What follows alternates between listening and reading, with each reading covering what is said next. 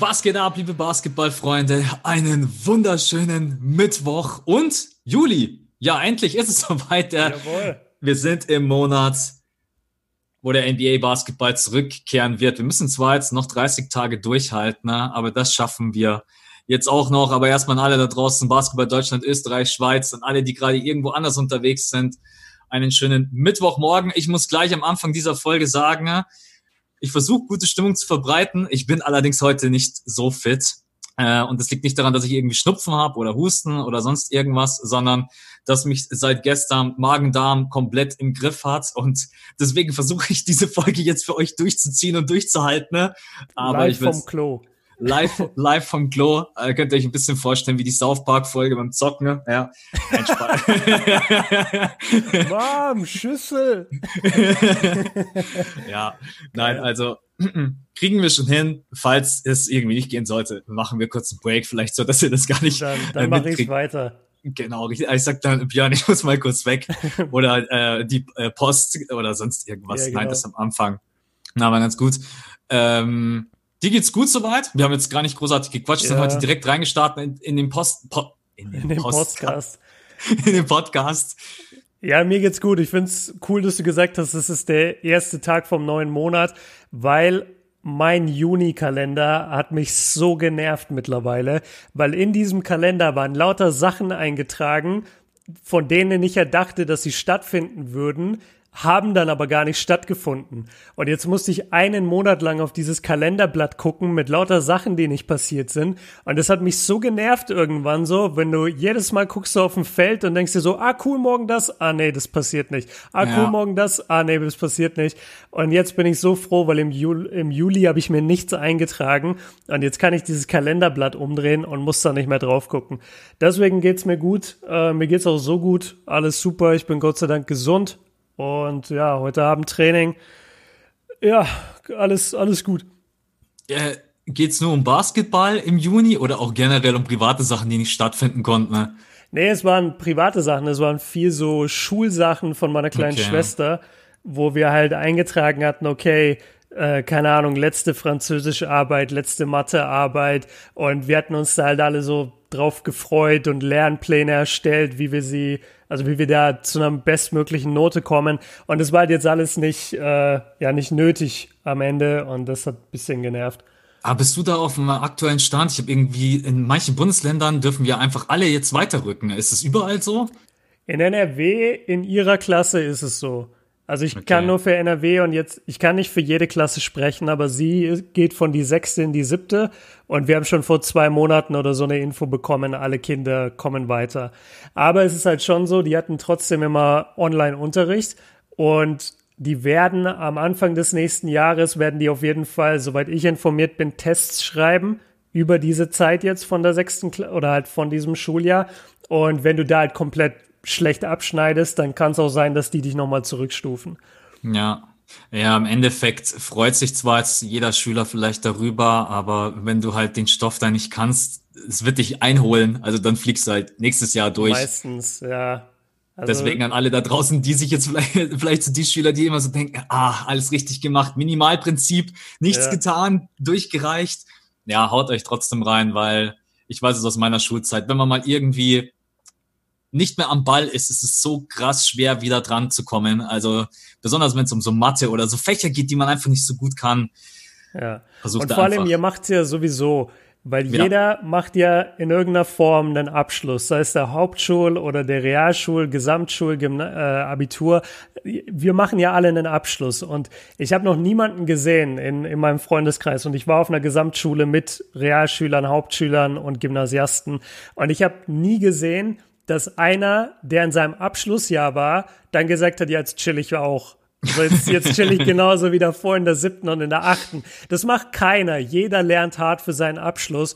Und wenn du stattdessen einfach davor schon in den Jahren davor dich zumindest in den meisten Fächern auf einer 3 und einer 2 hältst, anstatt auf einer 4 und 5, dann tust du dich auch so viel leichter, wenn du für deinen Abschluss lernst. Und wie gesagt, die Zeit wirst du eh reinstecken und da wirst du dann alles aufholen müssen. Und das ist so ätzend, wenn du nicht mal genau verstehst, warum X jetzt äh, gleichzeitig eine Zahl und ein Buchstabe sein kann in Mathe, wenn du so weit hinterher hinkst. Das ist halt super nervig, das innerhalb von ein paar Monaten aufzuholen für die Abschlussprüfung. Deswegen, also davor schon ein bisschen was lernen, schadet auf jeden Fall nicht. Auch wenn man sich oft denkt, ey, wofür brauche ich das? Das will ich nie wieder sehen. Ja, naja, kann ich dir nur zustimmen. Naja, aber gut, jetzt im Juli steht nichts drinnen. Kannst du aber jetzt was eintragen und zwar 30. geht's wieder, geht's wieder los. Ja, das steht da. Und ich kann mir den 29. eintragen, Max. Wir wollen, wir haben den Leuten was mitzuteilen. Also Leute, merkt euch mal den 29. Juni, nee, Juli, sorry, jetzt bin ich falsch, 29. Juli. Das wird nämlich die nächste Folge des fünften Viertels sein.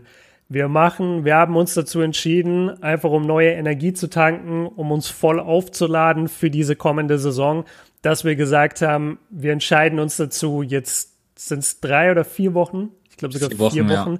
Ja. ja, wir machen jetzt vier Wochen Pause mit dem Podcast wir wollen einfach wieder frisch sein. Und wir haben jetzt beide gemerkt in den letzten äh, paar Wochen, wenn wir den Podcast machen, wir freuen uns zwar doch irgendwie immer drauf und wenn wir drin sind, macht es auch immer Spaß, aber es ist nicht der gleiche Enthusiasmus da und es ist nicht die gleiche Energie da, die wir gerne liefern würden. Und deswegen haben wir uns dazu entschieden, jetzt vier Wochen Pause, das ist lang, das wissen wir, aber dafür dann halt auch volle Kanne zurückkommen zum Saisonstart und dann einfach durchziehen. Das liegt, der Enthusiasmus, der liegt eigentlich am Zwischenmenschlichen gerade eben. Nicht an den Themen oder sonst irgendwas, sondern echt einfach, weil wir beide uns äh, so gut verstehen. Und deswegen, wir brauchen jetzt einfach mal eine Pause. Ich glaube, dass jetzt auch in den nächsten vier Wochen nicht allzu viel passieren wird. Es werden äh, klar ein paar Spieler abspringen, es werden ein paar Spieler aus der Free Agency gesigned. Und äh, wir brauchen einfach ein bisschen Energie. Ich bin eventuell auch die nächsten zwei Wochen äh, gar nicht da. Dementsprechend äh, passt es dann auch einfach noch, dass ich da dann, dass sich das nicht überschneidet, dass ich dann irgendwie zum NBA-Start nicht da bin. Und wir haben beide mal die Möglichkeit, ein bisschen durchzuatmen. Und wir haben das in der letzten Folge auch angesprochen. Wenn es jetzt dann wieder losgeht, dann gibt es eigentlich zwölf Monate nonstop Basketball. Und ja. Äh, ja, man braucht einfach zwischendurch auch mal ein bisschen Zeit für sich selber, Zeit, um sich auch neu zu sortieren. Vielleicht wir haben auch gar keine Zeit gehabt, um uns mal irgendwie vielleicht neue Ideen, neue Rubriken zu überlegen für den Podcast. Das Und wollte ich auch sagen. Das habe ich mir auch schon überlegt, dass wir den Podcast vielleicht auch einfach mal umstrukturieren jetzt in der Zeit. Dass wir ja. uns neue Sachen überlegen, vielleicht das Format ein bisschen abändern. Das, da, da hätte ich auf jeden Fall Bock drauf, weil dadurch wird es auch wieder spannender für uns alle, sowohl für die Hörer als auch für uns. Absolut. So, die immer mit, immer eine Community-Frage mit dabei haben, selbst wenn es kein Fragen-Podcast ist. Oder immer so, so kleine Kategorien, an denen ihr euch einfach orientieren könnt. Ihr wisst, es kommt ja. immer. Aber ja, wir wollen jetzt gar nicht großartig rumlabern. Wir machen jetzt einfach vier Wochen Pause. Wir kündigen das an und wir brauchen jetzt einfach mal auch ein bisschen Break für uns selber. Und wir wollen dann einfach am 30. Juli, wenn es losgeht, äh, dann mit voller Energie reinstarten, weil es werden ehrlicherweise, das werden so knallharte Wochen. Ne? Äh, ihr habt den Schedule vielleicht auch schon selber gesehen. Da, also im Endeffekt schlafen brauchen ist wir nicht. nicht mehr, ist nicht mehr. Einkaufen, ja, zwischendurch.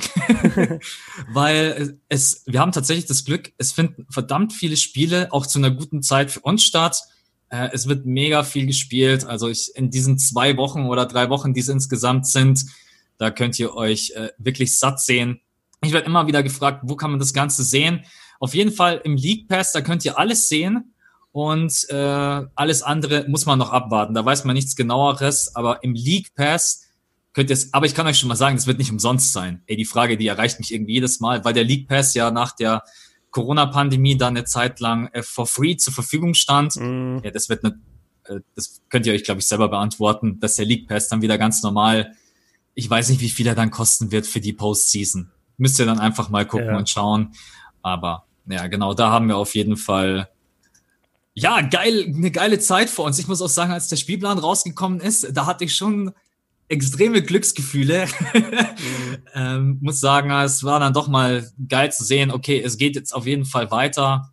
Und genau nicht, dass ihr denkt, wir sind heute wieder ohne Plan unterwegs. Nein, wir sind heute mit einem Mini-Plan unterwegs. Wir wollen einmal über die Opening Night reden und generell, was wir davon erwarten, dann über den restlichen Schedule, den besonders so Teams wie die Trailblazers, Pelicans, Grizzlies am Start haben, was unser Gefühl auch einfach sagt, was vielleicht auch gar nicht so die Odds sprechen, sondern einfach nur, wir schauen mal drauf und was ist unser Gefühl? Und dann natürlich letztendlich, ja, wir müssen drüber reden. J.R. Smith zu den Los Angeles ja. Lakers ähm, und als Ersatz für Avery Bradley. Ich glaube, das ist ein verdammt großes Thema genau, das ist mal der Fahrplan für heute. Ihr wisst Bescheid.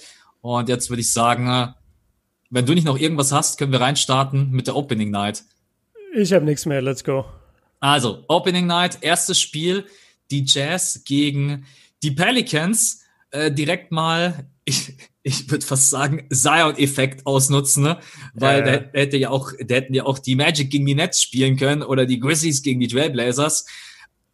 Aber ich glaube, also man, man will Zion schon als Zugpferd benutzen. Das kann man mir nicht erzählen, äh, dass man zufälligerweise. Hey, das ist so ein Druck auf diesem kleinen Jungen, ne? Das, ich finde es so krass, wie die den aufbauschen. Der ist jetzt, wie viele Spiele hat er gemacht? Ich glaube 16, 17 Spiele sowas. Oder, oder weniger, ich weiß es gar nicht mehr. Ich habe irgendwie 17 Spiele im Warte, Kopf. Ich, scha ich schaue dir ganz kurz nach, aber ich, aber ich glaube, es waren sogar 25 oder 30. Nein, so viele nicht. Das glaube ich nicht.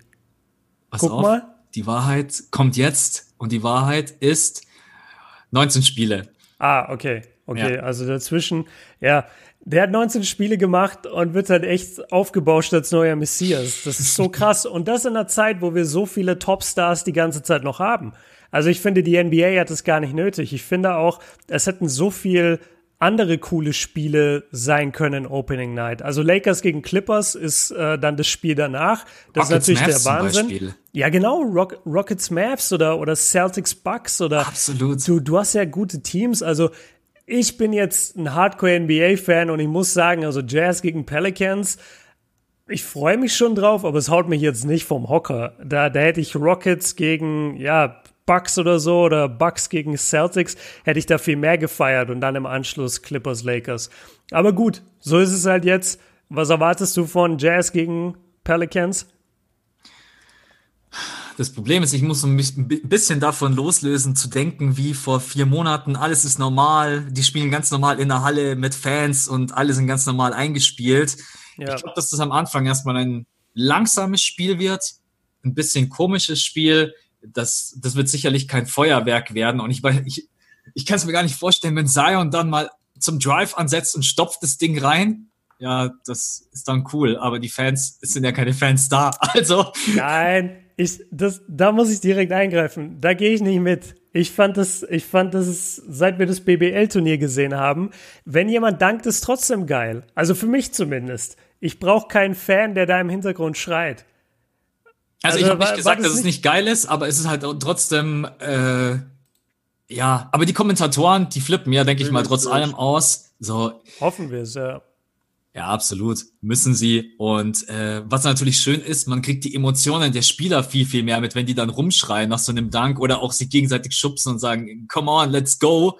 Genau. Also, aber ich glaube, das wird ein sehr langsames Spiel ich glaube, die werden beide extrem vorsichtig spielen. Ich glaube, das wird ein Spiel, in dem wir wenig Punkte sehen werden, weil ich kann mir einfach nicht vorstellen, nach vier Monaten kommt man zurück und ist komplett wieder im Flow drinnen. Da werden ein, einfach ein paar Mechaniken nicht sofort wieder greifen. Äh, dann der Touch wird nicht so da sein. Äh, das ist übrigens auch für Clippers, Lakers, glaube ich, das Gleiche. Wir werden da jetzt, glaube ich, keinen das letzte Duell war ja absoluter Wahnsinn. Die Intensität, mhm. die kann ich mir einfach am Anfang nicht vorstellen. Auch wenn, glaube ich, jetzt jedes Team so drei, vier Spiele hat, bevor es losgeht. Also ja, so, so, so Testspiele, ne? Ja, genau, so Testspiele. Ja. Also finde ich auch absolut top, gut. Erstmal Verletzungsrisiko vorbeugen, sich ein bisschen einspielen, eingrooven und nicht sofort ja, übrigens, ja, jetzt haben wir hier vier Wochen trainiert und dann heißt es hier äh, LeBron James gegen Kawhi Leonard. Das ist ja. halt, ich habe richtig Angst vor Lakers gegen Clippers, weil wir kennen ja LeBrons und auch Kawhis Attitüde, Attitüde und wir wissen, dass beide halt 100 Prozent auf ihren Körper einfach hören. Und ich kann mir so gut vorstellen in dem Spiel, dass Kawhi 10 Minuten spielt und dann sagt, das war's. So, ich, ich bin noch nicht auf dem Level, danke und ich bin raus. Oder dass die, dass die Clippers einen Run machen im ersten Viertel schon oder im zweiten Viertel und vorne sind mit 15 oder 18 und die Lakers einfach nie mehr richtig angreifen. Weil dann einfach beide Teams sagen, ja komm, ist doch egal, dann lass unsere Plays jetzt hier laufen, lass uns wieder ein bisschen Rhythmus bekommen. Also ich glaube, dass Lakers gegen Clippers höchstwahrscheinlich ziemlich underwhelming wird. Also da bin ich äh, fast fest davon überzeugt. Bei Jazz gegen Pelicans kann es theoretisch spannender werden, aber ich habe das Gefühl, Lakers und Clippers, die sind so professionell und die sind, die haben so krass dieses bigger Picture in ihrem Kopf, nämlich einfach verletzungsfrei durch die Seeding Games und dann in den Playoffs eben ihren Stiefel spielen, bis sie sich in den Conference Finals treffen. Und dann wird's wirklich um was gehen und dann werden wir auch die volle Intensität sehen. Aber bis dahin, glaube ich, sind die so relaxed. Und ich kann mir eben gut vorstellen, dass die vielleicht in dem ersten Spiel ist jetzt vielleicht die falsche Bezeichnung dafür, aber ich hoffe, jeder weiß, was ich meine, dass die so ein bisschen Dienst nach Vorschrift machen. Die gehen einfach auf den Court, die spielen gegeneinander. Der Einzige, der 110 Prozent geben wird, ist Patrick Beverly. Der, der wird, wird wahrscheinlich drei Lakers-Spieler gleichzeitig verletzen. Aber ansonsten, also ich denke, die gehen das relativ gechillt an, weil das, das, das, so eine Situation gab es noch nie. Wir hatten, wir hatten sowas einfach noch nie. Seating Games oder Seeding Games und dann direkt in die Playoffs und davor jetzt drei, vier Monate Pause. Keiner konnte richtig trainieren. Das ist so eine ungewisse Situation gerade. Ich kann mir nicht vorstellen, dass die da jetzt mehr als 80 Prozent gehen werden eher 75. Also bei, bei Lakers gegen Clippers am Opening Day. Die anderen Teams kann ich nicht einschätzen, aber die zwei sind für mich so professionell und so darauf bedacht, sich nicht zu verletzen. Ich glaube nicht, dass wir da die höchste Intensität sehen werden. Ist meine Meinung. Vielleicht liege ich auch falsch, aber das wäre jetzt meine Vermutung. Ich finde es gut, mit der Einstellung reinzugehen, weil man da nicht enttäuscht werden kann. Weil wenn du da ja. reingehst und denkst, ja geil, Lakers gegen Clippers auf dem Papier, Nummer 1 Seed gegen äh, Nummer 2 Seed. Oder sind die mhm. Nuggets auf Nummer 2? Nee, sind ein paar, nee. Weiß ich jetzt nicht, aber letztendlich sie sind die beiden besten Teams. Genau, und dann denkt man Kawhi Leonard gegen LeBron James. Es kann durchaus sein, dass Kawhi Leonard nach 10, 15 Minuten sagt, das reicht mir fürs erste Spiel und ja. äh, ciao, oder ich spiele jedes Viertel vielleicht irgendwie drei, vier Minuten. Bei LeBron James weiß man, weiß ich nicht, aufgrund der aktuellen Situation in der Welt und in den USA, wie LBJ hat manchmal so Momente, wo er dann sagen will, okay, wir sind wieder zurück, wir sind wieder da, wir geben alles, wir wollen nicht alle unterhalten und entertainen. Bei ihm bin ich mir dann fast ein bisschen unsicherer, ob er vielleicht nicht doch mehr Gas gibt als zum Beispiel ein Kawhi Leonard. Aber kann auch sein, dass ein LeBron James sagt, ey, wir, wir sind sicher in den Playoffs und mir eigentlich egal, wie das Spiel jetzt hier ausgeht. Lass uns ein bisschen, wie du gesagt hast, ein bisschen unsere Plays laufen. Ja. Äh, die neuen Spieler, die wir vielleicht jetzt auch noch mit dazu bekommen, J.R. Smith-Thema, Dwight Howard ist auch nicht dabei, da muss man vielleicht auch noch jemanden unter Vertrag nehmen. Lass die ein bisschen integrieren und schauen, dass wir die mit reinkriegen. Also bin ich total bei dir. Bei Jazz Pelicans ist mir gerade eben eingefallen, die Pelicans müssen eigentlich Vollgas geben, die müssen dieses Spiel gewinnen. Mhm, also weil klar. Also bei Clippers Lakers geht's um nichts, in Anführungsstrichen. Ja. Aber bei den Pelicans, wenn sie noch in das Play-In-Tournament wollen, dann kannst du gegen die Jazz nicht gleich das erste Spiel verlieren. Also da ist dann, glaube ich, vielleicht doch mehr Brisanz drinnen. Das ist mir jetzt gerade eben erst eingefallen mhm, als in dem zweiten Punkt. Spiel, weil ja, also ich habe es jetzt gerade nicht mehr genau vor vor meinem geistigen Auge, aber die müssen auf jeden Fall sehr viele Spiele gewinnen, damit sie es noch schaffen. Und die Jazz sind dann einer von den Gegnern. Lass mich einmal reinschauen, gegen wen die jetzt noch alles spielen. Die spielen Wer gegen die, äh, die Pelicans, spielen noch gegen die Clippers, Grizzlies, Magic, zweimal die Kings, Spurs, Jazz, Wizards. Also eigentlich sind, eigentlich ist Utah schon das zweitstärkste Team in deren ja. Schedule. Also wenn die Utah schlagen, dann haben sie schon ja einen großen Schritt getan in Richtung Play-in-Tournament. Absolut, weil die Kings müssen sie zweimal schlagen, ohne Wenn und Aber. Für Werden mich. sie, denke ich auch. Glaube ich auch. Dann die Magic denke denk ich auch, besonders wenn die Magic merken sollten, okay, das wird sich ja innerhalb den ersten, der ersten beiden Spiele entscheiden, ob die noch eine Chance haben auf den achten Spot oder nicht. Dann glaube ich, wird das Warte, auch. stehen die Magic aktuell nicht am, an acht? Ne, die stehen an. Ah nee, die Magic stehen an der 8 und die Wizards stehen auf der 9. Sorry, du hast recht. Ja, genau. Also es kommt eher darauf an, ob die Wizards einen guten Run machen werden oder die Magic. Genau, richtig. Und dann sind die beiden, ja, je nachdem, wenn das Ding gegessen ist, dann werden sich die Wizards und die Magic, glaube ich, jetzt auch nicht mehr komplett zerreißen. Ja. Gegen die Grizzlies, okay, das ist natürlich einfach das direkte Duell mit unter anderem mit den Trailblazers, wo man sagt, okay, das, das müssen wir gewinnen, um alleine dem anderen Team ein Spiel abzunehmen. Ja, und gegen die Clippers. Ja, aber wie du gesagt hast, wenn die Clippers sagen, ey, ist uns egal, wir wollen hier nur durch die Seeding Games durch ein bisschen zocken, vielleicht kann man die aufschlagen. Ja. Aber ja, man, man, muss auf jeden Fall, du hast recht, das Spiel gegen die Jazz muss man sofort gewinnen und äh, wenn man die Chance bewahren will, in das Play-In-Tournament zu kommen, was noch interessant ist bei den Jazz, das sollten wir vielleicht auch aufbringen, obwohl es eher in Richtung Spekulation wahrscheinlich geht.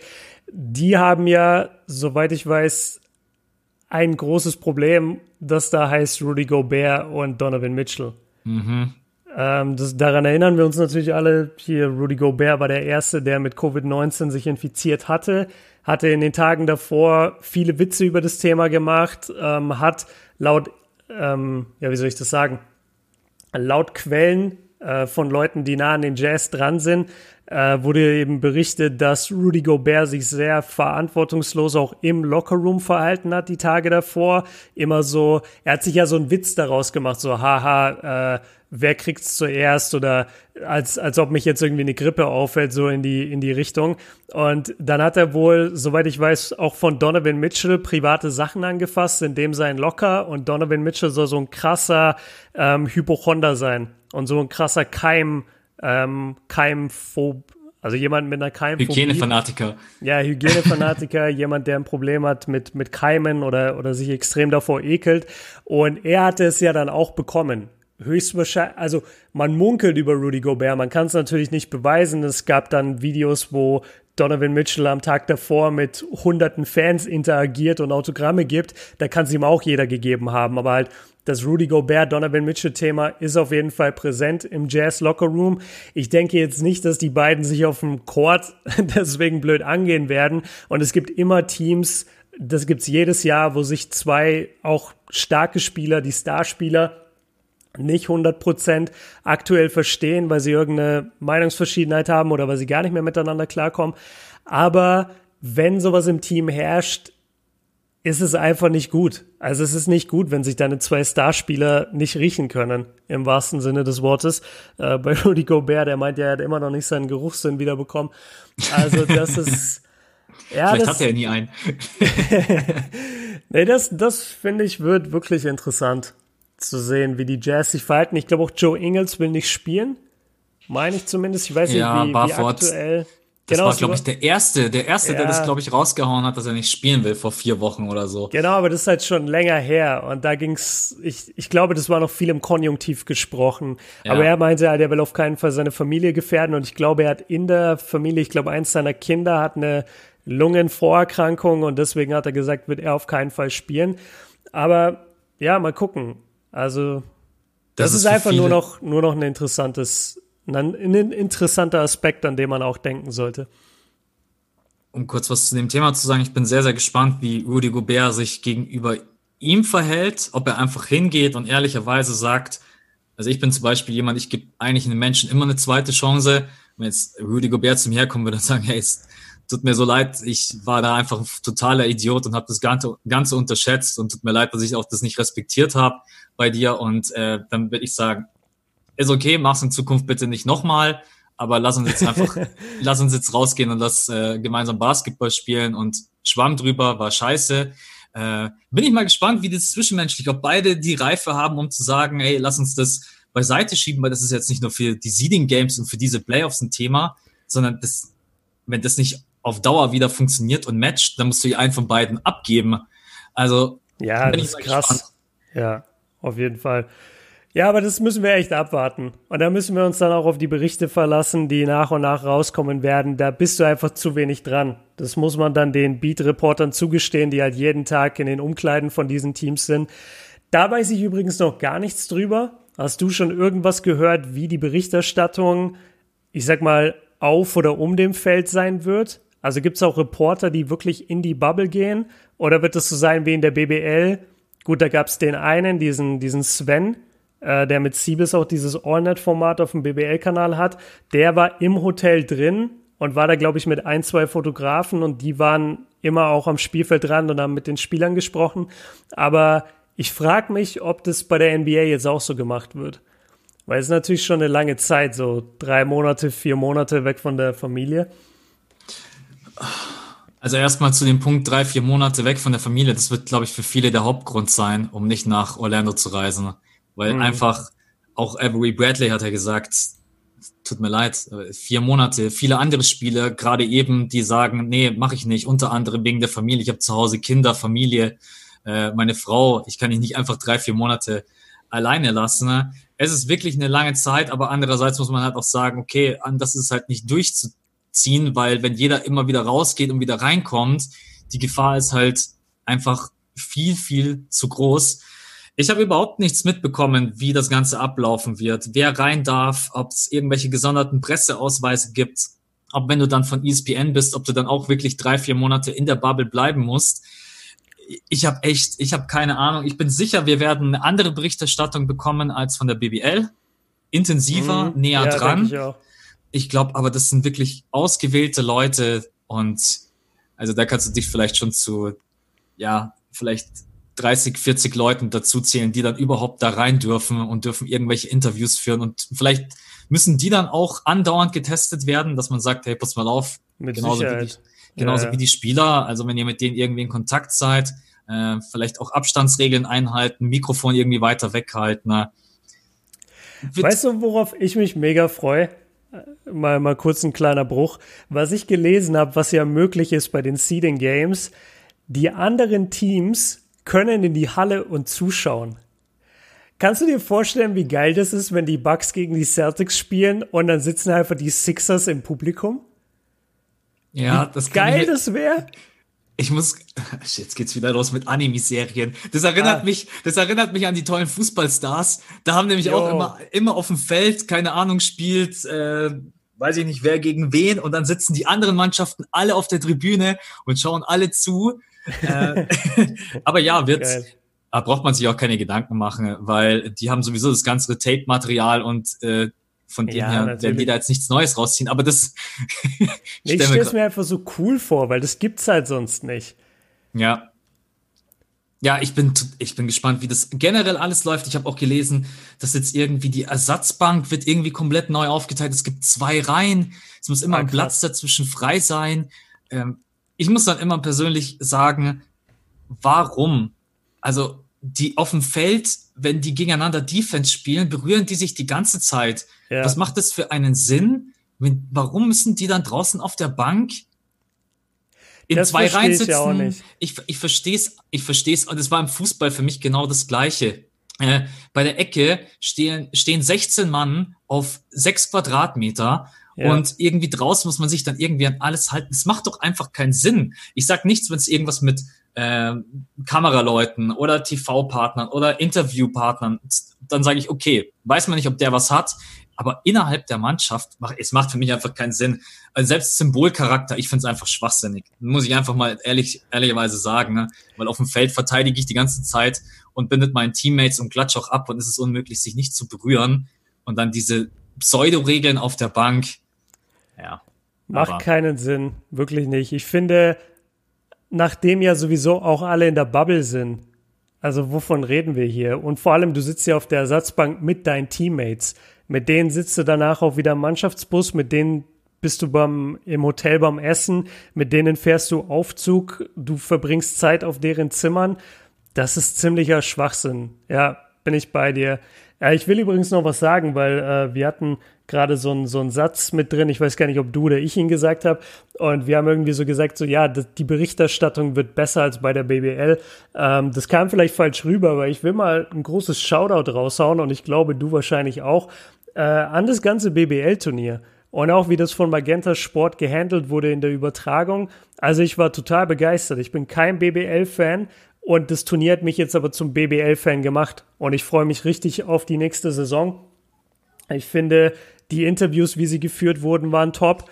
Ähm, es war es wurden immer die besten Spieler interviewt. Das habe ich, glaube ich, schon mal im Podcast gesagt oder in einem Stream. Es wurde nicht darauf geachtet, oh, wir brauchen jetzt unbedingt die Deutschen vor der Kamera. Nein, es wurden immer einfach die besten Spieler interviewt. Und wenn es zwei Amis waren oder einer aus, weiß ich nicht woher, und der spricht nur Englisch oder, oder spricht nur gebrochenes Englisch, ja, dann haben wir den im Interview.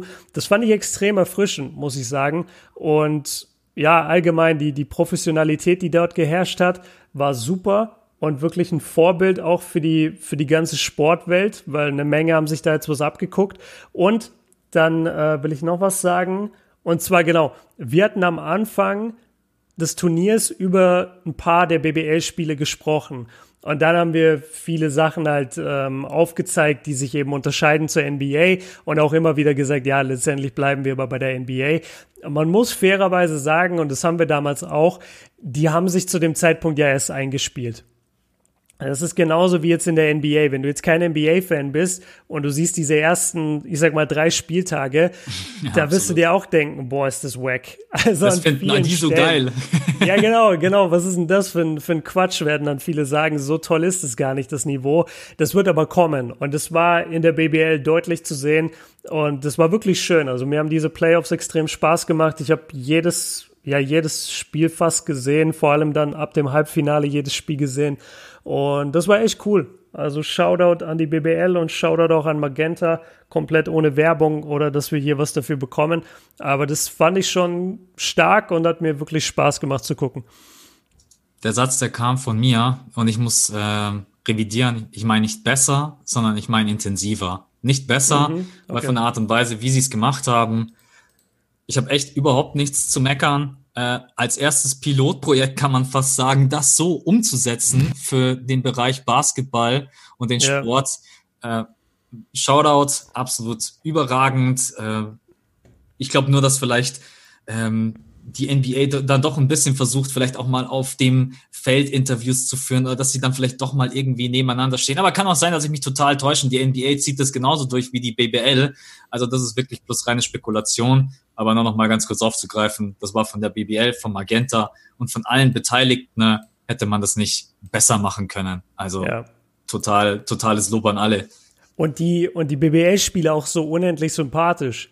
Äh, das war auch schön. Ich weiß nicht, ob du dir diese Folgen jetzt angeguckt hast. Diese, das, ja, das war so ein Mini-Podcast slash Interview von, von Siebes und eben vom Sven, diesen Reporter in der, in der, in der, in der Bubble.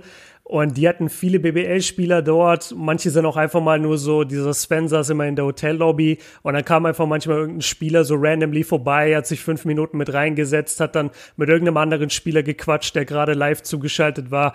Also die, Spieler und die ganze Atmosphäre dort war auch so cool einfach. Es war wirklich schön. Das hat sehr viel Spaß gemacht. Ich bin froh, dass es da war. Und ja, ich kündige mein Magenta nicht. Also ich, ich bleib dabei, weil ich hoffe, nächste Saison wieder BBL zu sehen.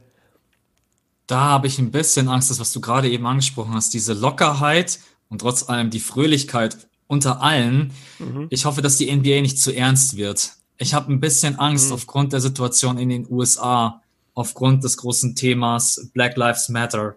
Ähm, ich hoffe, dass man trotz allem irgendwie ein bisschen, ich will jetzt nicht sagen Euphorie, aber so einfach, dass es so wie in der BBL einfach locker zugeht und dass alle nicht irgendwie, oh Gott, ich darf jetzt den nicht berühren und den nicht berühren und wir müssen uns irgendwie, alles ist irgendwie total wie als wenn du, ja, Stock im Arsch. Ist jetzt vielleicht total blödes Sprichwort dafür, aber ich hoffe einfach, dass es genauso.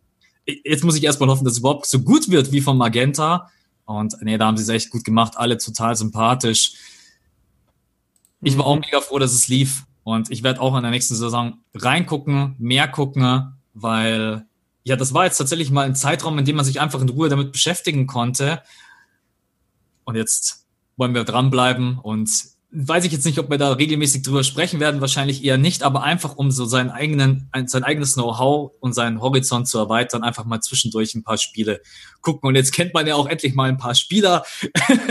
genau, ja, das ist für mich auf jeden Fall ein großes Thema gewesen. Jetzt bin ich ein bisschen, ja, ein bisschen bekannter mit den Teams. Ich kenne so die Top-Spieler in jeder Mannschaft. Das wird sich jetzt natürlich stark verändern alles, weil die BBL natürlich jetzt auch gucken muss, wie sie das macht mit den ganzen Teams und ja, viele sind gar nicht so profitabel oder können dann jetzt die besten Spiele halten.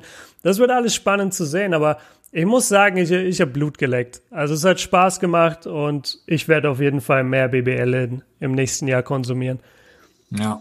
Und es liegt auch an der Übertragung, muss man einfach ehrlich sein. Wenn die Übertragung ja. halt, es wäre natürlich für Magenta, aber ich verstehe auch, dass sie es aus finanziellen Gründen natürlich nicht machen können, wäre es super gewesen, Spiele oder mehr Spiele irgendwie in, im Free TV zu zeigen, um einfach die Leute mehr darauf aufmerksam zu machen.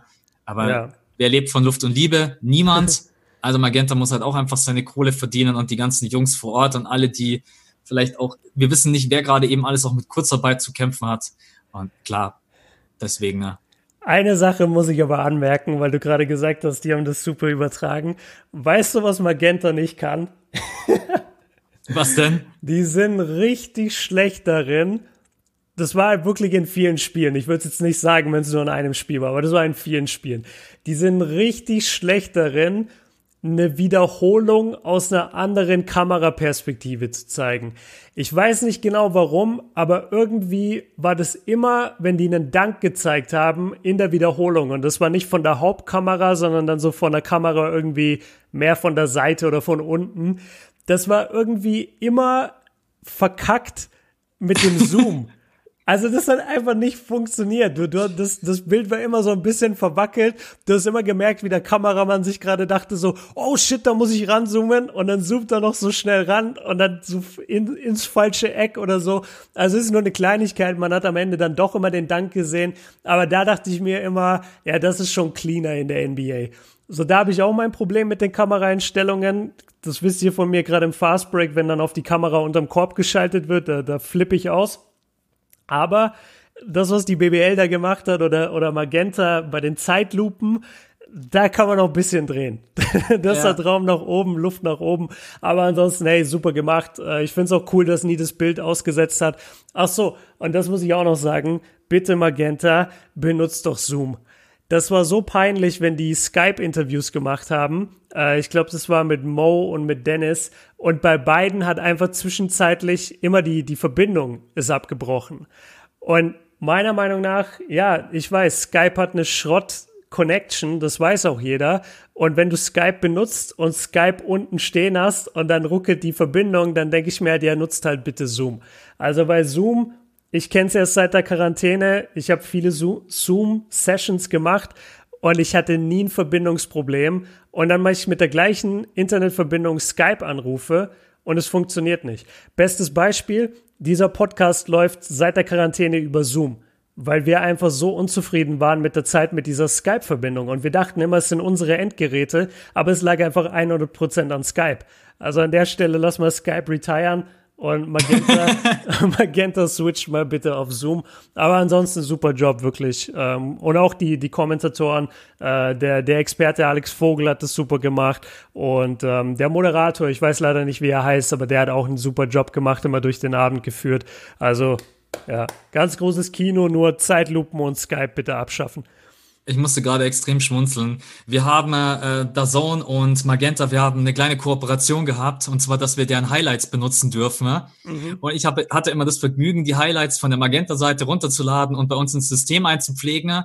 und dann auch äh, das Ganze anzudrehen. Also, keine Ahnung, Blowout oder Putback-Dunk oder was auch immer. Äh. Und es gab ja ein paar Spiele, da gab es geile Dunks oder Putback-Dunks. Und ich bin natürlich dann nochmal verantwortlich für die Grafiken, die dann gezeigt werden, dass man halt von außen sieht, ah, okay, das passiert jetzt gleich. Ja gehe ich jedes Mal rein in die Szene und dann denke ich mir, was machst du mit dem Zoom? Sag, das, das Dankeschön, kann, jawohl. Das kann ich halt nie als Grafik verwenden, weil dann ja. der von draußen drauf schaut, denkt sich, ja, was soll das jetzt werden? Und das hat mich, deswegen musste ich gerade extrem schmunzeln, dass du das erwähnt hast, weil ich da jedes Mal, äh, jeden Tag durfte mir die Highlights verwenden und ich war damit jeden Tag konfrontiert und habe mir gedacht, okay, geil, wenn da jetzt eine coole Zeitlupe kommt, dann kann ich das super als Grafik verwenden, dann schaue ich die Zeitlupe an und denke mir, Alter, ja. was, ja. ja. Ah, Aber cool. Ja, schön. Das finde ich, das finde ich cool, dass du mir das jetzt unabhängig davon bestätigen kannst, weil ich wusste nicht, ob, ob das überhaupt jemand aufgefallen ist. Mich hat's immer extrem gestört, weil ich mir dachte, das ist doch ein geiler Dank. Also da gab's so coole Dinger, vor allem der, der von Nils Giffey, auch dieser Reverse, aber auch von ein paar Amis gab's geile Danks und dann ist es immer so komisch gezoomt. Also, ja. Ja, ja okay. Aber ansonsten, also äh, eins, ansonsten eins minus. Super. Ja, eins minus. Eins minus, eins minus würde ich auch sagen. Zwei, okay. zwei plus Und nächstes Jahr wird es dann eine 1 plus. Gut, jetzt haben wir ein bisschen über die Opening Night gequatscht und ihr könnt übrigens äh, auf NBA überall könnt ihr mittlerweile den kompletten Schedule einsehen. Also alle Spiele sind äh, terminiert. Guckt da einfach drauf. Ein bisschen über die BBL gequatscht, über die Berichterstattung. Lass uns noch einmal ganz kurz über den Punkt. Ich weiß, du hast auch schon einen Stream drüber gemacht. Vom Gefühl her, die heißesten Teams sind eigentlich die Trailblazers, die Grizzlies und die Pelicans. Für die geht's darum, in dieses Play-In zu kommen. Die genau. Mavs brauchen zwar auch noch einen einzigen Sieg, das habe ich aber auch in einem meiner Videos schon erwähnt. Die Mavs spielen zweimal gegen die Suns, spielen einmal gegen die Kings, einmal gegen die Jazz. Also die Mavs werden es ja wohl schaffen, noch einen einzigen Sieg zu holen, damit die dann sicher durch sind. Äh, aber Was heißt das? Was heißt das sicher durch? Also die müssen jetzt nur ein Spiel aus acht gewinnen und dann können sie sozusagen nicht mehr eingeholt werden? Dann können sie nicht mehr ins Play-In rutschen. Wenn die jetzt ah, alle okay. acht verlieren würden, dann wird es irgendeine Konstellation geben, die ich dir jetzt natürlich nicht auswendig sagen kann. Ja, äh, das äh, ist schwach. Die, dass das sie dann schwach, noch, Max. ja, dass sie dann noch reinrutschen können, aber da brauchen wir uns ja nichts vormachen. Jetzt geht's eher darum zu gucken, gegen wen spielen die Grizzlies noch, gegen wen spielen die Pelicans noch und gegen wen spielen die Trailblazers noch. Du hast es du hast es jetzt wahrscheinlich nicht mehr auswendig im Kopf, aber hattest du das Gefühl, dass irgendwie ein Schedule ein bisschen leichter aussieht als der von den anderen? Ja, der von den Pelicans, aber das hat mich jetzt nicht sonderlich überrascht, weil es sowieso die ganze Zeit hieß, die haben noch den einfachsten Restschedule oder das hätten den, den einfachsten Restschedule sowieso gehabt. Und deswegen war ich gar nicht so verwundert. Also es fällt halt schon auf, dass die halt, ja, also die, die spielen die meisten Teams unter 500. Das ist mir ja. aufgefallen. Und ich suche die ganze Zeit gerade hier auf meiner Grafik die, den Schedule von Portland. Ah, hier. Ja, Portland. Ja, die haben einen leckeren. Die, die haben halt schon einen toughen. Ne? Also Portland spielt gegen die Celtics, gegen die Nets, gegen die Mavericks, gegen Denver, die Rockets, die Clippers, alle drei hintereinander, dann die Grizzlies und dann die Sixers. Das ist halt was ganz anderes. Und keine, wenn wir. Keine Chance. Sorry. Muss ja, ich. ja, gut, aber sie kriegen, wen kriegen sie zurück? Nurkic und Collins. Also sie sind theoretisch auch ein ganz neues Team. Ja. Ja, wird also die haben ja gefühlt äh, ein halbes Jahr ohne richtigen Big Man gespielt. Ja. Und das war ja auch mit Abstand ihre größte Schwäche, dann Mello noch verpflichtet, weil man dann wirklich komplett verzweifelt war und irgendwie jemanden mit ein bisschen Größe und Shooting brauchte. Äh, aber ja, ich, ich sehe es trotz allem schwierig. Also wirklich auch gegen die Mavs ran zu müssen, gegen die Nuggets, gegen die Rockets, gegen die Clippers, gegen ja, Philly. Tut weh. Philly, ey, Philly kann für mich auch 0-8 gehen. Ganz ehrlich, das würde mich so wenig überraschen, wenn Philly da jetzt mit acht Niederlagen rausgeht. Ich weiß Philly, nicht, ob die dann Philly rausrutschen würden. Philly geht 8-0. Die, die, die kommen zurück und denken sich, jetzt ist unser Moment, jetzt drehen wir völlig durch. ich habe ganz viel gelesen, Ben Simmons kommt mit einem Dreier zurück. Das ist, das ist nach wie vor immer mein lustigstes. Aber ich, ich glaube auch keine Sekunde dran. Wirklich nee, null nee, zu null Prozent. Aber der Narra also die, die, die Szenerie wäre so witzig. Ich würde mich tot sterben. lachen, wirklich. Wenn der nach vorne dribbelt, erster Angriff, Pull-up, Dreier drin. Stell dir vor, das passiert, das Internet bricht zusammen. Ja. Vergiss jedes Kim Kardashian Nacktbild, dadurch bricht das Internet zusammen. Wenn Ben Simmons im ersten Angriff einen Pull-Up-Dreier nimmt, das wäre das wär unfassbar. Stell dir einfach Zion sein erstes Spiel vor und die vier Dreier von Ben Simmons. die ersten vier Angriffe, alles über Ben. Es wäre, nein, Ben Simmons wird mit keinem Dreier zurückkommen. Selbst wenn Ben Simmons, nicht. selbst wenn Ben Simmons den Dreier beherrscht, er nimmt ihn ja einfach nicht. Ich habe keine Ahnung, was er für eine psychische Blockade hat. Und stellenweise regt es mich auch absolut immer noch auf aber er wird ihn halt einfach nicht nehmen. Kann ich mir nicht vorstellen, dass er sein Spiel da irgendwie umstellt. Aber ja. du hast recht, alleine der Gedanke und die Vorstellung, muss man einfach nur drüber schmunzeln, ist, äh, ja, man wird nicht passieren. Lass mal kurz die Leute abholen, wie aktuell der Stand ist. Also in der Western Conference, es geht um diese drei Teams, die Grizzlies, die Trailblazers und die Pelicans. Die Grizzlies haben aktuell 32 Siege, die Trailblazers 29 und die Pelicans 28. Und ein Play-in-Turnier, korrigiere mich, wenn ich falsch liege, aber findet statt, solange der achte und der neunte vier Spieler auseinander sind, richtig? Oh, ich kann nicht einfach Ja sagen, weil ich es nicht mehr im Kopf habe. Ich muss mein eigenes okay. Video angucken ich, dazu. ich bin mir ziemlich sicher, dass es vier Spiele sind. Innerhalb von vier Spielen musst du sein. Ja. Und das wären beide Teams aktuell. Also die Pelicans ja auch noch mit 28 zu 32 im Vergleich zu den Grizzlies. Also es wird ein Play-in geben. Ja, zu 100 Prozent. Davon bin ich auch überzeugt. Ja, und es tut mir echt leid für die Trailblazers, weil eigentlich sind die Trailblazers das wirkliche Playoff-Team unter diesen drei. Aber ich bin auch ehrlich, Lakers gegen Pelicans wäre eine Playoff-Serie, erste Runde, wo ich sowas von bei jedem Spiel dabei wäre. Das macht halt einfach Spaß. Die Grizzlies, glaube ich, packen es nicht. Ich glaube, die verlieren diesen Stand da oben. Aber die Pelicans, bei dem Schedule, den die auch haben, was haben denn die Grizzlies für ein Schedule? Die Grizzlies, Moment, ich habe es offen. Die Grizzlies müssen noch, jetzt nicht die Reihenfolge, sondern einfach nur die Teams, müssten gegen die Boston Celtics, gegen die Bucks, gegen die Pelicans, also haben auch das direkte Duell, gegen OKC, ja. gegen die Trailblazers, also haben auch da das direkte Duell, hm, gegen die Spurs, gegen die Raptors, dürfen wir nicht vergessen, auch Nummer zwei Seed in ja. der Eastern Conference und gegen die Jazz. Mhm. Also die haben jetzt nicht gerade, also Boston ist top, Bucks mit Janis sowieso. Pelicans müssen alles geben, weil sie müssen das Spiel gewinnen. Für die Trailblazers genau das Gleiche. OKC hat Chris Paul und die sind einfach super eingespielt und ich glaube, ich von der Team Chemistry her fast mit das geilste Team derzeit in der NBA. Ja. Spurs, okay. Äh, aber kann man auch verlieren, wenn es blöd läuft. Die Raptors sind stark. Jazz, also für die Grizzlies wird das nicht leicht. Nee, das, das klingt ziemlich schwer. Und für Portland sieht es auch ziemlich schwer aus. Also allein aufgrund dessen, ja, kann sich New Orleans schon den zweiten Spot sichern, aber man darf halt nicht vergessen, bei den Playern geht es halt dann darum, die, das Spiel zu gewinnen oder die zwei Spiele zu gewinnen.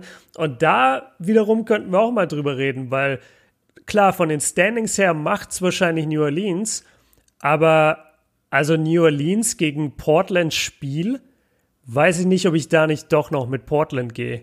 Also ein Duo-Die-Spiel oder zwei Duo-Die-Spiele hintereinander, da gehe ich, glaube ich, fast mit den Trailblazers. Wenn diese Vollbesetzung denn gut funktioniert. Also wenn Nurkic und Collins zurückkommen und die sich äh, und man direkt ja die Leistung abrufen kann, die man sich erhofft, dann wäre es schon spannend zu sehen. Ich glaube irgendwie nicht so richtig dran. Die Trailblazers, die kommen mir vor wie so ein Team, was nächstes Jahr eigentlich angreifen muss. Aber sie ja, werden also halt. Total. Ich weiß auch nicht. Die Trailblazer, ey, irgendwann tust, tut dir Damian Lillard einfach nur noch leid. Das ist irgendwie so eine verfahrene Situation, so immer, immer relativ gut, aber halt nie ansatzweise gut genug für den Titel. Der, der, der kann noch so oft in die, selbst in die Conference Finals gehen. Ich glaube, letztes Jahr war das, als er in die Conference Finals ist. Jedem war klar, das ist kein Championship-Team. Das, also die, die hätten wahrscheinlich im Finale gegen Eastern Conference Team verloren. Die hätten safe gegen Toronto verloren, 100 Prozent, wenn die es in die Finals geschafft hätten. Die sind einfach kein Championship-Team. Dame hätte nach dem Buzzerbeater über PG einfach retiren sollen. Dann ja, ein cooler Move. ja, das ist eine interessante, ein interessanter Gedanke. Im Play-In, die beiden, wenn sie aufeinandertreffen, ein extrem junges Team gegen ein Team, was in diesem in dieser Spielzeit, in dieser Season unter allen Erwartungen geblieben ist, aber sicherlich auch aufgrund der, also ich will es nicht nur auf die Big Man-Position schieben, aber es ist halt einfach in der NBA, wenn du halt wirklich gefühlt keinen nominell richtigen Center hast, verdammt schwierig. Und ich glaube, dass Nurkic und Collins, wenn die beiden zurückkommen, das kann schon ein großer Faktor sein. Und die Pelicans sind verdammt jung. Und du hast es ganz am Anfang vom Podcast angesprochen. Der Druck, der auf Zion liegt. Und dieses Team ist einfach extrem jung, hat überhaupt keine Playoff-Erfahrung. Und im Endeffekt ist, sind es ja schon die ersten Mini-Playoffs. Ich würde auch ganz minimal mit den Trailblazers gehen. Alleine weil Dame einfach, wenn es drauf ankommt, gegen so ein junges Team, glaube ich, dann schon Gas geben kann. Lonzo Ball ist ein Elite-Verteidiger, aber Dame ist halt jemand, der, der kann selbst gegen die Elite einfach seine Punkte machen. Ja, ja das, das würde ich, das würde ich vielleicht noch einwerfen. Das hatte ich jetzt, das kam mir gerade erst, als du geredet hast, dass die Pelicans natürlich super Defense haben auf der Guard-Position. Also Lonzo und Drew Holiday, Das erinnert mich so ein bisschen an vor, war das vor zwei oder drei Jahren, als die Pelicans ganz überraschend äh, die Trailblazers gesweept haben in der ersten ja. oder zweiten Runde. Ich glaube, vor drei Jahren war es. Ja, genau. Und erste Runde war das auch. Und da war es eben auch so, dass einfach Rondo und Drew Holiday, die haben Dame kaputt gemacht und CJ McCollum. Und jetzt hast du mit Lonzo Ball einen jüngeren Verteidiger auf der Guard-Position, auf der Point Guard-Position, im Zusammenspiel eben wieder mit Drew. Also vielleicht unterschätzen oder vielleicht überschätzen wir da ein bisschen die Blazers. Aber kann ich, kann ich jetzt nichts, noch nichts zu sagen, aber ist, glaube ich, ein interessanter Gedanke, dass man den Pelicans auch nicht zu sehr absprechen sollte, dass sie da ja vielleicht gleichziehen können oder, oder doch gleich stark sind. Ah, ich weiß es nicht. Also ich muss ehrlich sein, ich, ich will eigentlich die Pelicans drin haben, weil in der ersten Runde Lakers gegen Pelicans, Zion gegen LeBron ist alleine für die NBA und marketingtechnisch ist halt der All-In-Move. Da ja. braucht man sich, das ist, das wird kein LeBron James gegen Dame, kein LeBron James gegen äh, Ja Morant oder sonst irgendwas. LeBron James gegen Zion Williamson, das wird der Magnet schlechthin sein. Und äh, ja, ich will jetzt nicht irgendwelche Verschwörungstheorien oder sowas, dass die NBA das ein bisschen provoziert. Wir haben es angesprochen, der, der Schedule von den Pelicans war davor auch schon extrem leicht. Aber ich glaube, dass die NBA sich jetzt wünschen würde. Nicht, dass die mhm. NBA dazu was beisteuert, sondern einfach nur, sie wünschen sich dass das passiert, weil es für die einfach am besten wäre. Ja. Ich denke Gut. auch, dass die NBA sich das am meisten wünscht. Äh, wir haben, glaube ich, alle die, ja, ne, ne, die gleiche Vermutung oder wir, wir haben eine Idee, wie sowas erreicht werden könnte, aber wir wollen jetzt auch nichts unterstellen, weil man es letztendlich eh immer nicht wirklich nachweisen kann. Und es ist auch ja, nimmt auch von dem tollen Sport weg, den wir haben. Und es ist ja nicht so, dass die Pelicans jetzt am Chillen sind und sich eben nicht mehr anstrengen. Aber wenn es am Ende halt so um das letzte Quäntchen Glück geht und dieses Quäntchen Glück liegt an einem der Schiris, dann kann man sich vorstellen, in welche Richtung der Pfiff wahrscheinlich geht. Und dass Zion vielleicht in einem entscheidenden Duo-Die-Spiel, dass der da wahrscheinlich gefühlt sechs Offensivfouls begeht, aber vielleicht nur eins gegen sich gepfiffen bekommt. Solche Dinge passieren dann halt. Und dann stehst du da als Trailblazers-Fan und überlegst dir, hä? Was macht der? Der rennt einfach durch unsere Männer durch und die pfeifen keine Offensive Fouls. Solche Sachen passieren dann halt. Aber das, das wird man alles sehen. Und ich freue mich einfach nur auf diese Saison. Ich bin so froh, dass wir ja eine Wiederaufnahme bekommen. Hm. Was, was sagst du zu den, zu den Stimmen, die jetzt auch immer lauter werden, aufgrund der immer weiter steigenden äh, Fallzahlen leider in den USA, die sagen, ja Leute, so sicher ist es gar nicht, dass das stattfindet. Auch wenn das jetzt alles steht und, und das Schedule da ist, wer sagt dir, dass, dass wir überhaupt dieses Tournament haben werden? Weil am Ende, keine Ahnung, schottet Florida doch wieder alles ab und sagt, keiner kommt zu uns. Was sagst du zu den Gerüchten? Die NBA-Saison wird zu 110% stattfinden. Fertig. Okay. Es, es gibt der The Zone Inside. Nee, das ist einfach. Die NBA kann sich's gar nicht erlauben. Muss man einfach ehrlich sein. Also, wir hatten ja dieses Thema im vorletzten Podcast. Was würde passieren, gehaltstechnisch, Salary Cap technisch, wenn die Saison komplett ausfallen würde? Es kann sich weder die NBA leisten, es können sich die Spieler nicht leisten. Und ich bin mir verdammt sicher, dass ja, vielleicht auch auf Kosten von Gesundheit und so weiter, was eigentlich gar nicht der Fall sein sollte. Aber dann hätte man einfach schon vor zwei, drei Monaten sagen müssen, pass mal auf, wir können es nicht machen.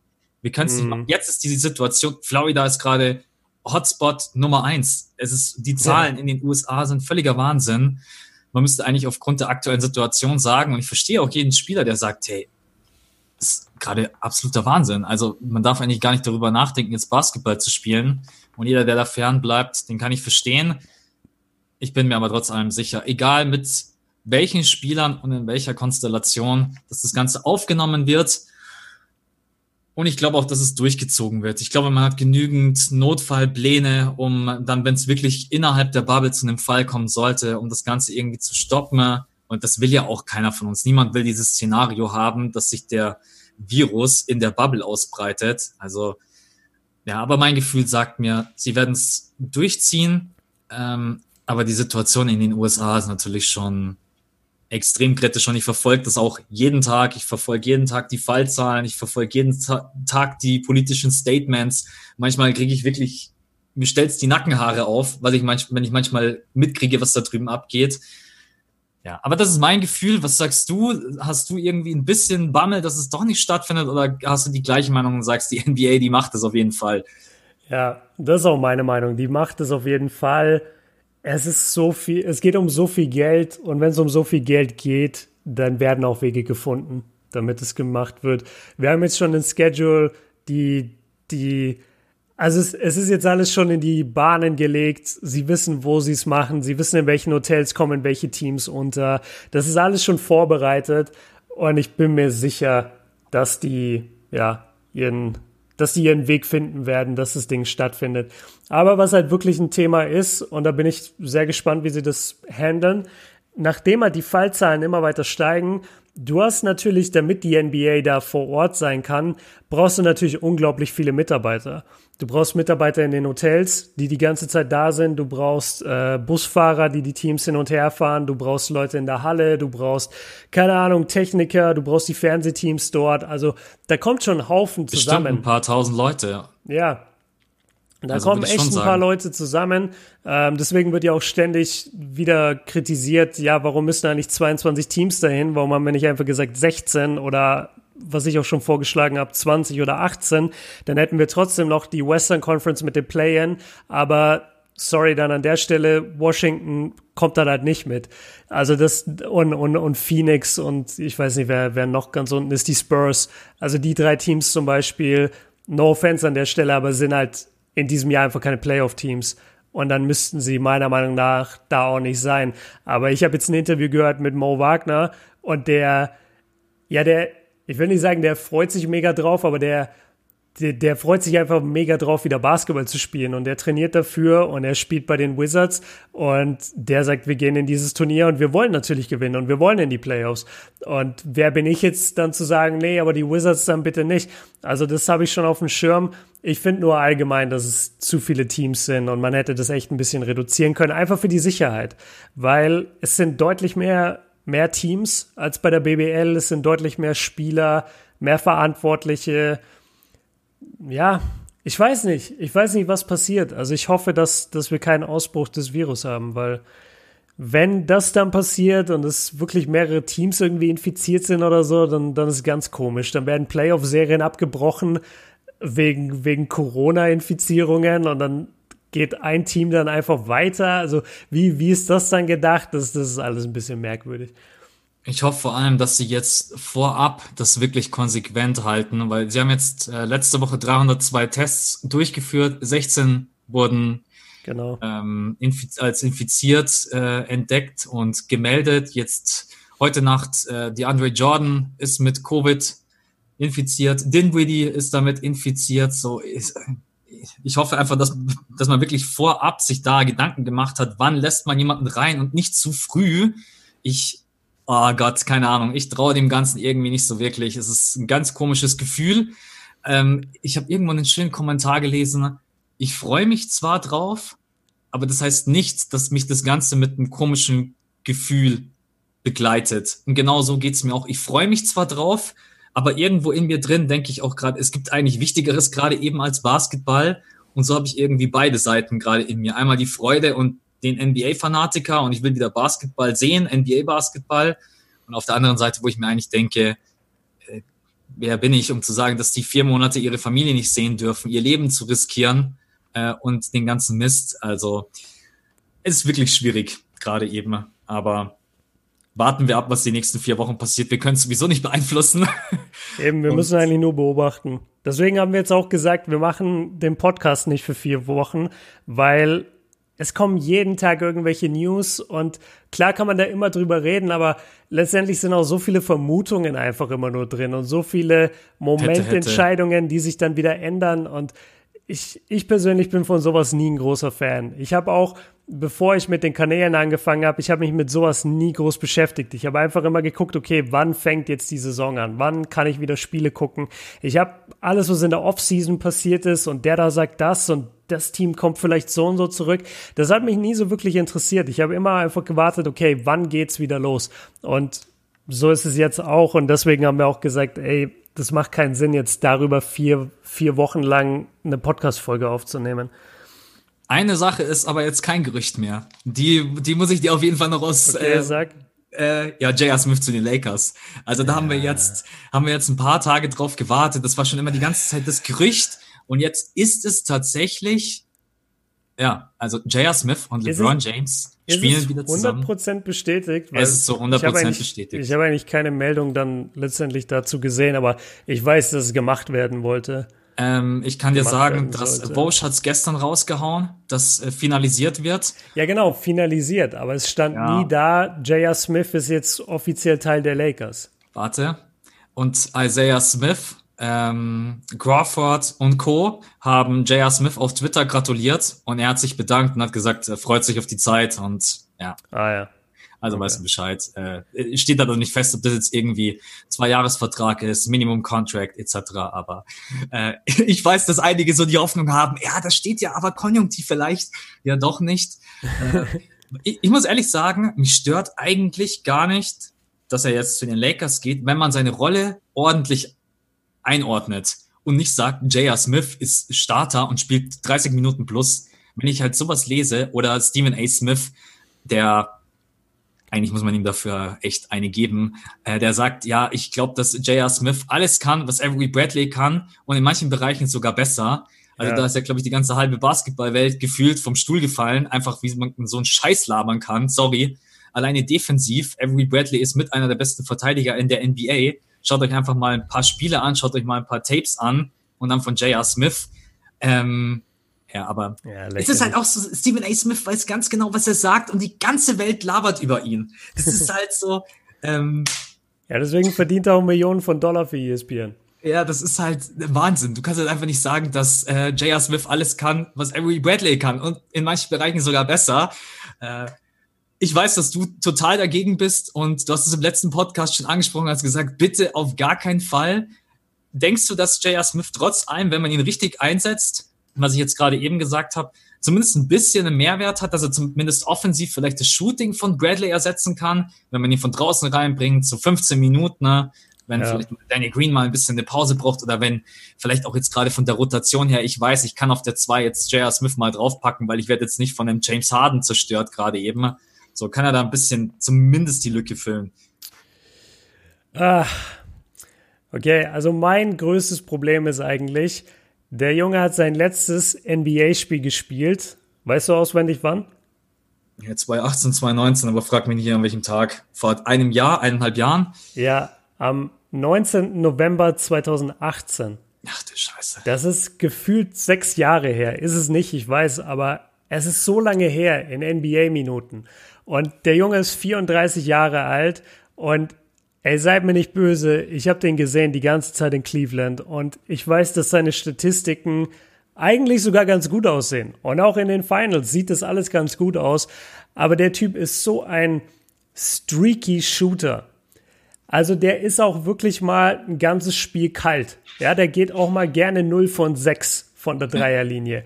Und das ist einfach kein Spieler, den ich bei einem Championship-Team haben möchte. Vor allem, weil sie schon, das ist eh das Krankeste überhaupt, ja auch schon Dion Waiters verpflichtet haben, der genauso eine Katastrophe ist. Der auch manchmal meint, er ist die Wiedergeburt von Michael Jordan und einfach mal in einem Viertel sechs Würfe nimmt, sieben Würfe nimmt und ballert die halt null von sechs.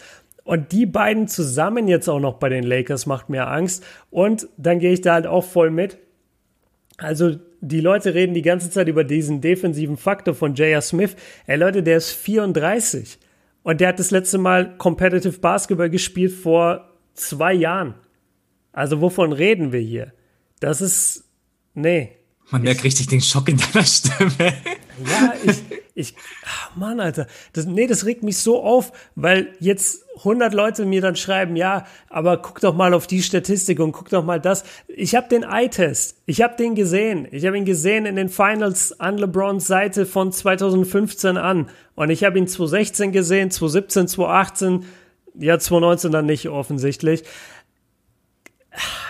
Ich will, ich will nicht J.R. Smith dort. I'm sorry, ich will nicht J.R. Smith dort. Es muss andere Basketballspieler geben, die ein ähnliches Package bringen wie dieser Junge. Ich will J.R. Smith in keinem wichtigen Spiel auf dem Feld haben, für keine Sekunde. Wirklich nicht. Der trifft keine guten Entscheidungen, der hat einen Basketball-IQ von der Kartoffel, er hat den legendären, er hat den legendären Fehler begangen. Ja, kann jetzt jeder sagen, ja, war ein Aussetzer, war ein Blackout. Ja, wem passiert es? Einer einzigen Person und Magic Johnson in den Finals, ich weiß. Aber, nee, also J.R. Smith, J.R. Smith und Dion Waiters in einem Team mit, mit Rondo und Javale und packt das ganze Meme-Team zusammen in der NBA. Nee, ich bin überhaupt nicht überzeugt und es wird bestimmt ein Spiel geben, wo er in 15 Minuten 15 Punkte macht oder 12 Punkte macht, weil er vier Dreier hintereinander ver, äh, versenkt und dann schreiben mir alle so, du hattest Unrecht, bla bla bla. Ich pack den Typen nicht und ich will den in keinem Championship-Team. Das ist meine Meinung dazu. Ihr könnt gerne alle andere Meinung sein. Ich will nicht J.R. Smith sehen.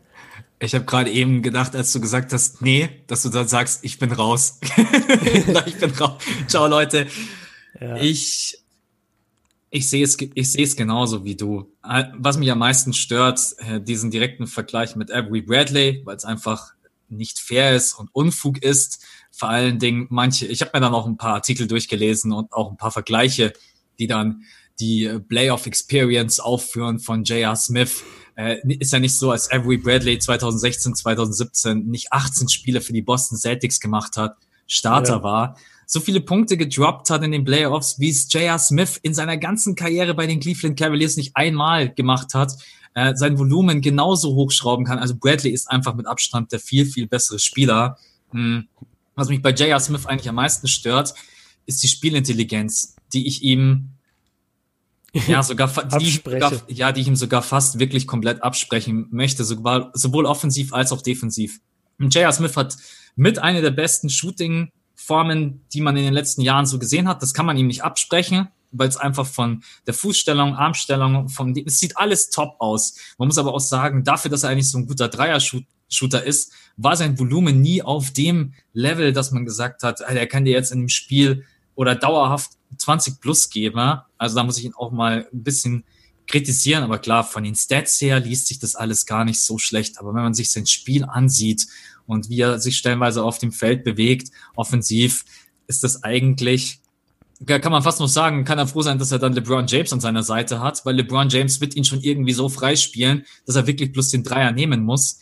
Aber anders, ich glaube nicht, dass J.R. Smith noch so wie damals zwischendurch seinen eigenen Wurf kreieren kann. Und wie gesagt, von draußen, von mir aus, ein paar Minuten, aber dann bitte, dann lass lieber, bevor du John Waiters starten lässt oder J.R. Smith, lass Alex Caruso starten, ohne Scheiß. Hm. Gebt dem Jungen die Chance, schaut euch seine Quoten an. Ich glaube, der kann sein Volumen nach oben schrauben. Alex Caruso hat einen stabilen Körper, kann eine gute Defense spielen. Und dann habe ich lieber einen Alex Caruso auf dem Feld mit einem guten Ballhandling, der auch mal das Playmaking übernehmen kann, als dass ich J.R. Smith in der Starting Five, der wird gleich schlecht, wenn ich es ausspreche, 30 Minuten plus gebe. dann, äh, nee, also ich muss dann sogar sagen, ich hätte ehrlicherweise lieber Jamal Crawford genommen. Auch wenn Jamal Crawford, glaube ich, nochmal fünf Jahre älter ist gefühlt. Ja, äh, aber wenn ich oh, schaue, und überhaupt keine Defense spielt. Ja, und spielt überhaupt keine Defense, aber der gibt mir zumindest offensiv. Ich weiß nicht, dass die letzten Spiele bei den Phoenix Suns hat der, glaube ich, äh, fünfmal hintereinander 20 plus gedroppt. Aber ja. Ja, es ist, es ist krass. Also die Lakers-Fans und ich glaube die Franchise versuchen sich ein bisschen schön zu reden, aber der Ausfall von Bradley wird in den Playoffs noch ganz bitter sein, weil Bradley ist jemand, der kann dir einen Luca verteidigen, der kann dir einen Harden verteidigen. Nicht dauerhaft, das sind Spieler, die kannst du offensiv niemals komplett ausbremsen, aber Bradley ist jemand, der vom Core, von der Defense her einer der besten On-Ball-Defender in der NBA ist. Ist einfach so. ja. Ja, gut. Ja. Also J.R. Smith kam gut weg bei uns. ja, ich. Oh Mann, Alter, ich hab. Oh, das ist jetzt so nervig, weil ich jetzt einfach monatelang warten muss, bis das bestätigt wird, weil es kann jetzt passieren, dass der gute, gute Seeding Games spielt. Es kann jetzt passieren, dass der in irgendeiner Runde heiß läuft und da gut spielt. Und dann schreibt jeder, ja, guck mal, wie falsch du lagst, bla, bla, bla. Leute, J.R. Smith ist kein guter Basketballspieler mehr.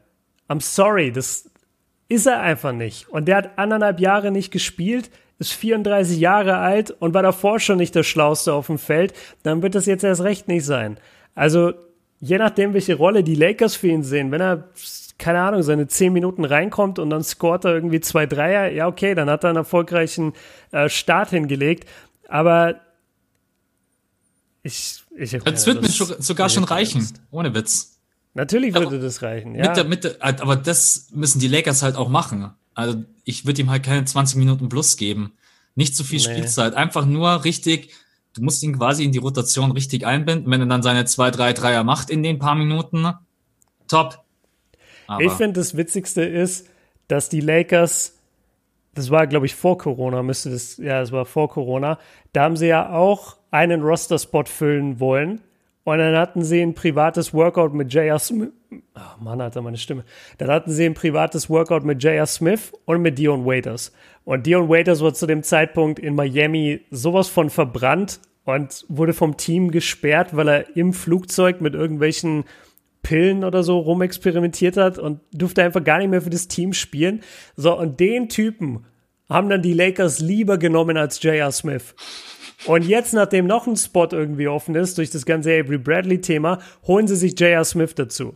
Also du musst dir mal vorstellen, du nimmst lieber Dion Waiters als den Typen, der jetzt kommt und angeblich Bradley Beals, äh, äh, Avery Bradleys Rolle übernehmen soll. Äh, ja, ich bin brutal negativ, was das Thema angeht. Ich will auch gar nicht mehr drüber reden. Bradley Beal wäre auf jeden Fall ein guter Fit. ja, Bradley Beal, ey, dann würde ich Purzelbäume schlagen.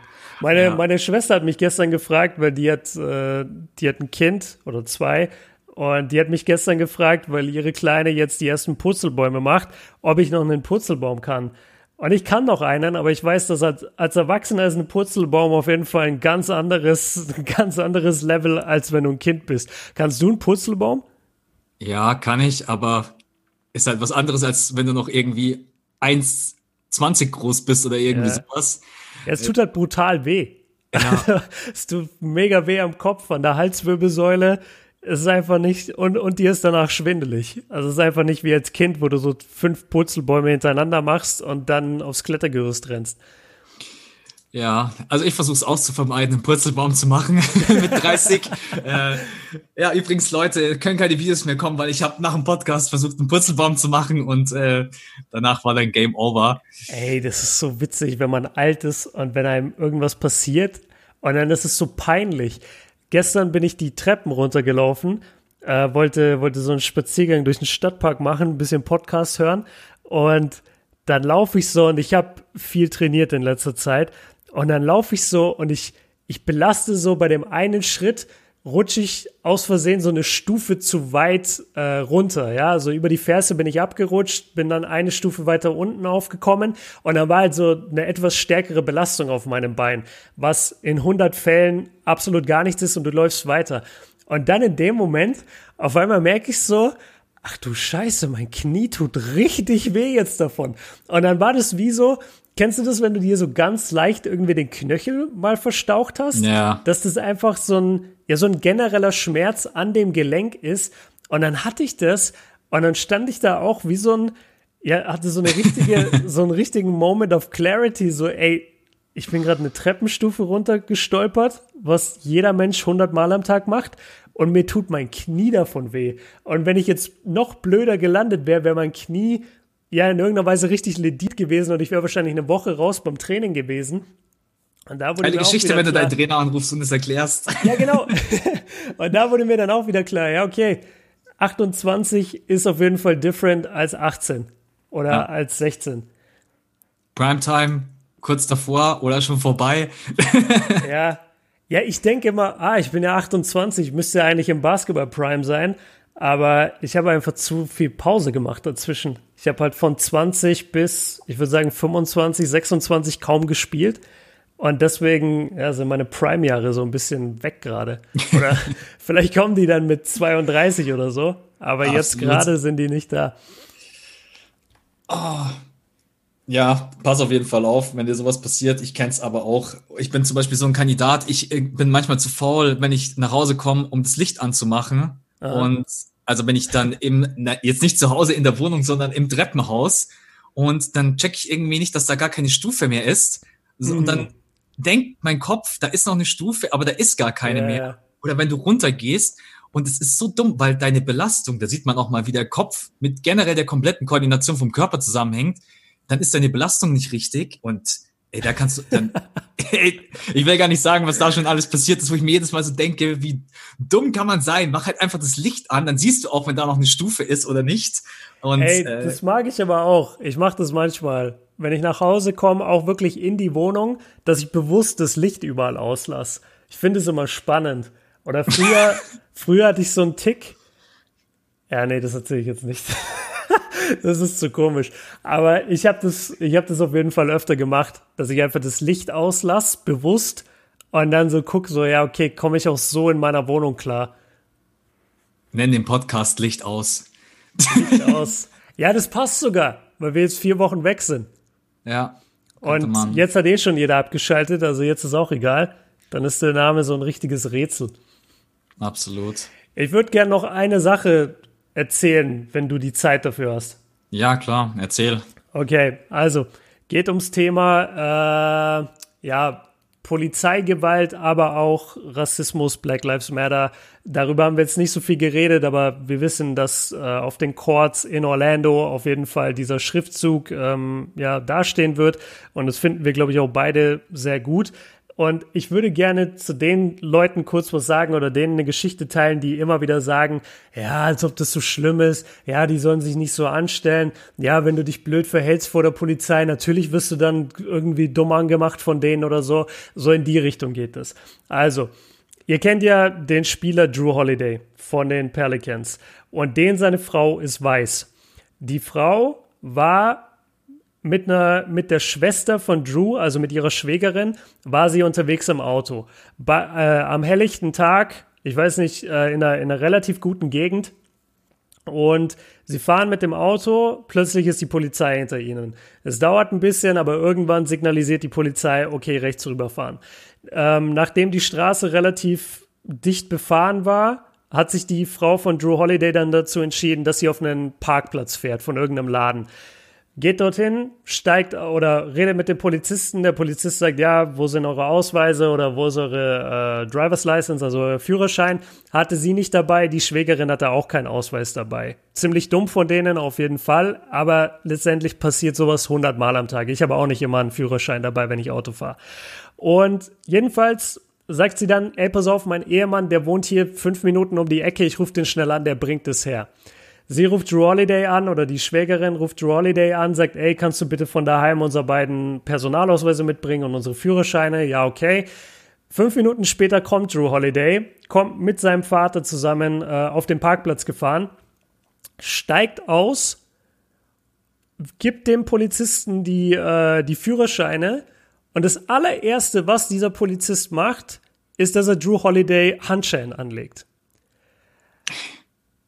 Und da kann mir jetzt keiner wirklich auch, also ich, ich bin der Meinung, in Deutschland passiert sowas nicht, aber jeder, der sich in diese Situation hineinversetzt und sich jetzt überlegt, okay, da passiert nichts, das sind zwei Frauen, von denen geht keine Gefahr aus. Die sitzen in einem guten Auto in einer guten Gegend und sagen, wir kommen gerade von da und da, wir haben unsere Führerscheine vergessen.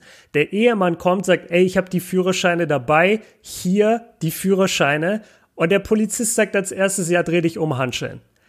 Das musst du dir mal vorstellen. Und das ist der Rassismus, von dem wir reden in, der, in den USA. Du kannst jede Situation immer irgendwie verteidigen und sagen, ja, aber in dem Einzelfall, bla bla bla. Aber die Tatsache, dass der aus seinem Auto aussteigt, nichts verbrochen hat, gar nicht zu der Situation wirklich gehört und als erstes Handschellen angelegt bekommt, zeigt dir, was dort einfach für eine, ja nicht nur für eine Angst vor schwarzen Männern ausgeht, sondern auch was für ein Disrespect. Also warum muss er da stehen in Handschellen? wenn er sich weder aggressiv verhalten hat, noch irgendwie diesen Officer blöd angegangen hat. Und also die, die Frau von Joe Holiday hat da einen schönen Artikel drüber geschrieben in der Players Tribune, der ist, glaube ich, gestern veröffentlicht worden, also für euch vorgestern. Und könnt ihr mal nachlesen. Also ist echt interessant und ja, einfach erschreckend. Also ich, ich kann mir die Situation tausendmal in Deutschland ausmalen. Ich weiß, eine Million Prozent kriege ich keine Handschellen angelegt. Egal was passiert. Ich kriege keine Handschellen angelegt in der Situation. Und ja, es ist einfach schlimm. Also die USA haben so ein krankes Polizei- und Rassismusproblem, das ist unfassbar.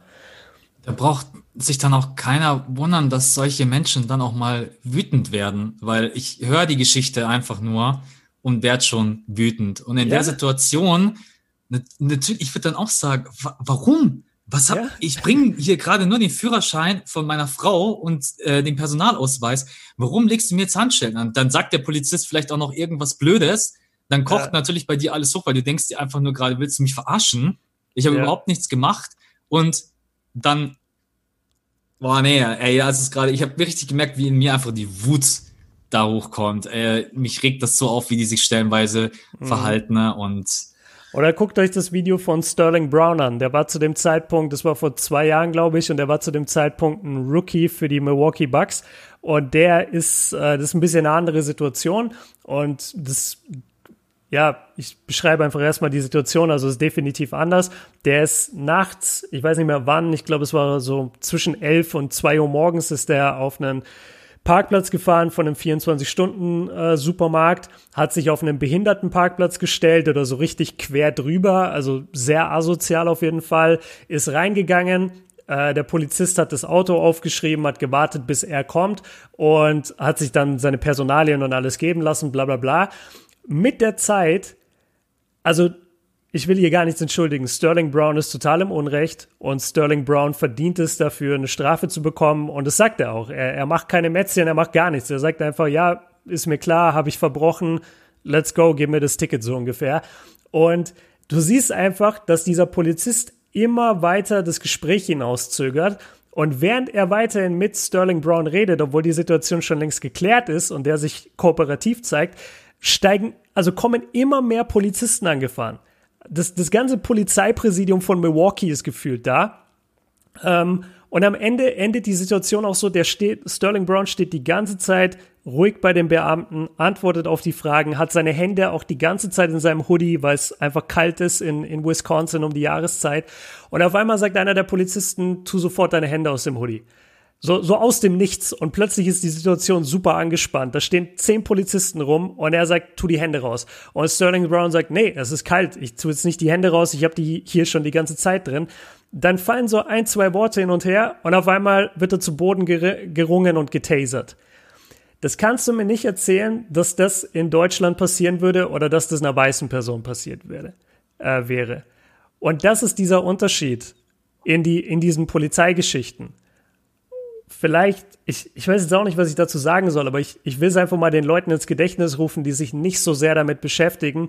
Das ist der Grund, warum die Leute auf die Straße gehen. Weil da so eine Willkür in der Polizei herrscht und weil es so systematisch gerichtet ist, vor allem gegen junge schwarze Männer, auch schwarze Frauen, aber auf jeden Fall in der schwarzen Bevölkerung. Und da muss jetzt, wenn jetzt einer irgendeine Statistik aufruft und sagt, ja, statistisch gesehen sterben aber mehr Weiße, ja, obviously. Das ist uns schon klar. Es gibt auch statistisch gesehen wesentlich mehr Weiße als Schwarze.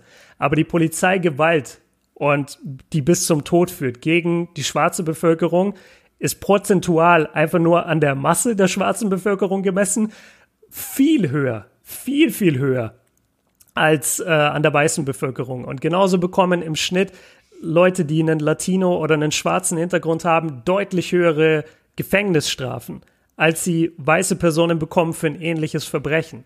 Das ist der Grund, warum die Leute auf die Straße gehen, weil es eben so unfassbar unfair ist und willkürlich. Ich habe dazu gar nichts zu sagen, außer dass mich das sauer macht und ja, dass auf jeden Fall, sauer. dass die USA ein Riesenpolizeiproblem hat und die Aggression, die vorherrscht bei der Polizei in den USA, nicht normal ist. Für mich das psychisch einfach nicht normal weil jeder normale Mensch in so einer Situation niemals auf die Idee kommt, zehn Polizeikollegen zu rufen, jemanden, der einfach offensichtlich seine Hände in seinem Hoodie hat, weil es halt einfach kalt ist, so auszuflippen. Für mich, ich sag's einfach wie es ist, für mich sind viele dieser Polizisten psychisch krank. Ich weiß nicht ja, warum, ja, ich weiß nicht, auch. was man da in der Ausbildung macht, die sowieso viel zu kurz ist, was für Kriterien vorherrschen müssen, damit Polizisten in den USA eingestellt werden. Aber dass das wirklich so offensichtlich passiert und jetzt kommt ja einfach raus, wie oft und natürlich sagen die Leute, ja, warum kommt ihr jetzt eben erst gerade damit? Ja, es ist ja jetzt genau mal der Zeitpunkt, um zu zeigen, wie oft diese Scheiße passiert. Ansonsten wird es einfach immer verschwiegen oder geht unter oder wird gar nicht aufgegriffen.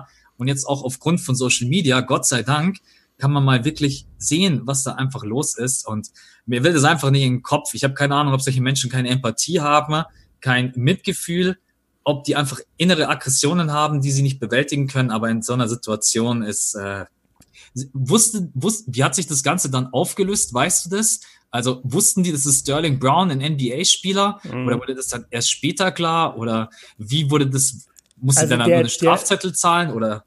Nee, nee, das ist, das ist richtig groß geworden. Ich habe es dann nicht mehr komplett verfolgt, aber Sterling Brown hat auf jeden Fall Anzeige erstattet gegen dieses Police Department und hat sich da auch ja, Anwälte genommen und, und geht dagegen vor. Ich, ich weiß nicht mehr genau, ich glaube, es gab sogar schon ein Urteil, aber ich bin mir nicht mehr sicher, was passiert ist. Aber es hatte einen, einen Effekt. Und er sagt relativ am Anfang, weil der Typ fragt ihn, was arbeitest du? Und dann sagt er auch, ich spiele für die Bucks. Und dann hörst du auch ich glaube, einmal sagt irgendwie so ein Polizeibeamter dann, das ist aber abseits von, von Sterling, da unterhalten sich die dann nur und dann machen die auch irgendwie so eine abfällige Bewe Be eine, so eine abfällige Bemerkung und meinen auch nur so, ja, shit, jetzt wird das, jetzt wird das wahrscheinlich eine Riesensache, weil der LeBron da hier für die NBA spielt oder so. Und das ist, das zeigt dir halt auch so, ja, die, die ärgert das jetzt nur, dass das publik wird, weil der halt ein NBA-Spieler ist und den nächsten, den sie so verhaften oder so behandeln und zu Boden werfen und tasern, der kann halt gar nichts machen, weil der wird sich keinen Anwalt leisten können, der gegen Polizeipräsidium vorgeht. Und das ist halt das, äh, das Erschreckende an der ganzen Situation. Ja, es ist schlimm. Du, du sagst es, glaube ich, richtig. Also vielleicht ist das zu stark gesagt, psychisch krank, weil das ist nochmal was anderes, aber ich finde auch einfach die, diese Hemmschwelle von denen ist so krass gering. Und deswegen habe ich ja auch gesagt, immer wenn wir drüben waren, ich habe mich auch nicht wohl gefühlt, weil ich mir sehr wohl bewusst bin, dass auch gegen mich diese Gewalt ausgeübt werden kann und ich einfach nicht weiß, sage ich was Falsches, gucke ich aus Versehen auf den seine Waffe und der zieht sie direkt. Also du, du weißt einfach nicht, ähm, was passiert. Und ich habe mich noch nie in, im äh, in der Gegenwart von Polizisten in den USA sicher gefühlt. Wirklich noch nie. Weder am Flughafen sowieso nicht. Da wirst du auch immer behandelt wie Dreck. Und wie kannst du es überhaupt wagen, zu versuchen, in das Land einzureisen, basically? So wirst du da behandelt am Schalter. Und da genau, auch. Das wollte ich auch gerade sagen. Die, alleine wie die uns immer am Schalter behal äh, behandeln. Ja. Wie als wenn du der letzte Dreck wärst. Was willst ja, du hier? Wirklich. Hey, und, eigentlich musst du ihm durch die Scheibe durchsagen, kannst du mich nicht einfach ganz normal fragen, warum ich hier bin. Ich sag dir, ich will ein paar NBA-Spiele gucken, mach Urlaub. Aber musst du da so eine Fresse ziehen? Sorry, dass ich das einfach mal so ja. sagen muss. Ey, das regt mich so auf. ja, du, du sagst es eigentlich richtig. Also man fühlt sich echt wie der letzte Dreck, wenn man da an diesem Schalter steht. Und du denkst dann auch wirklich in jeder Sekunde, ja, okay, wenn der jetzt Nein sagt, sitze ich im Flieger nach Hause. das ist halt auch, also du hast ein Hotel gebucht und alles, bleibst auf allen Kosten sitzen. Ähm, ich, ich sehe, du siehst dann auch immer, wie sie irgendwelche Leute so in so einen Hinterraum bringen, Hinterzimmer bringen und du denkst, ey, bitte lass mich nicht in dieses Hinterzimmer müssen. Du weißt nicht, wie lange du da drin sein wirst. Ähm, ja, ey, keine Ahnung. Ich weiß es auch nicht. Ich habe sicherlich nicht die, die Lösung dafür und ich weiß, dass dieses Thema auch größer besprochen werden muss als, ja, die Polizisten in den USA sind rassistisch, das ist das Problem, deswegen weg mit allen Polizisten. Das ist auch nicht die Endlösung. Das macht auch keinen Sinn, einfach zu sagen, ja, weg mit der Polizei. Das, das gibt überhaupt keinen Sinn.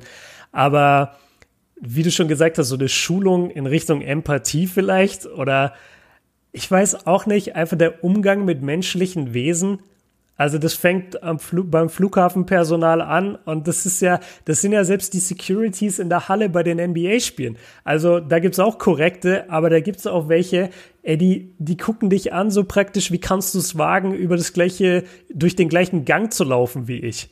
Mhm. Das ist, Ja, also wenn man sich öfter in den USA auffällt und wirklich mal die Augen aufhat, dann merkt man schnell, dass dort ein Menschenleben gefühlt weniger wert ist als hier und du auch als Mensch einfach sehr viel weniger zählst als hier.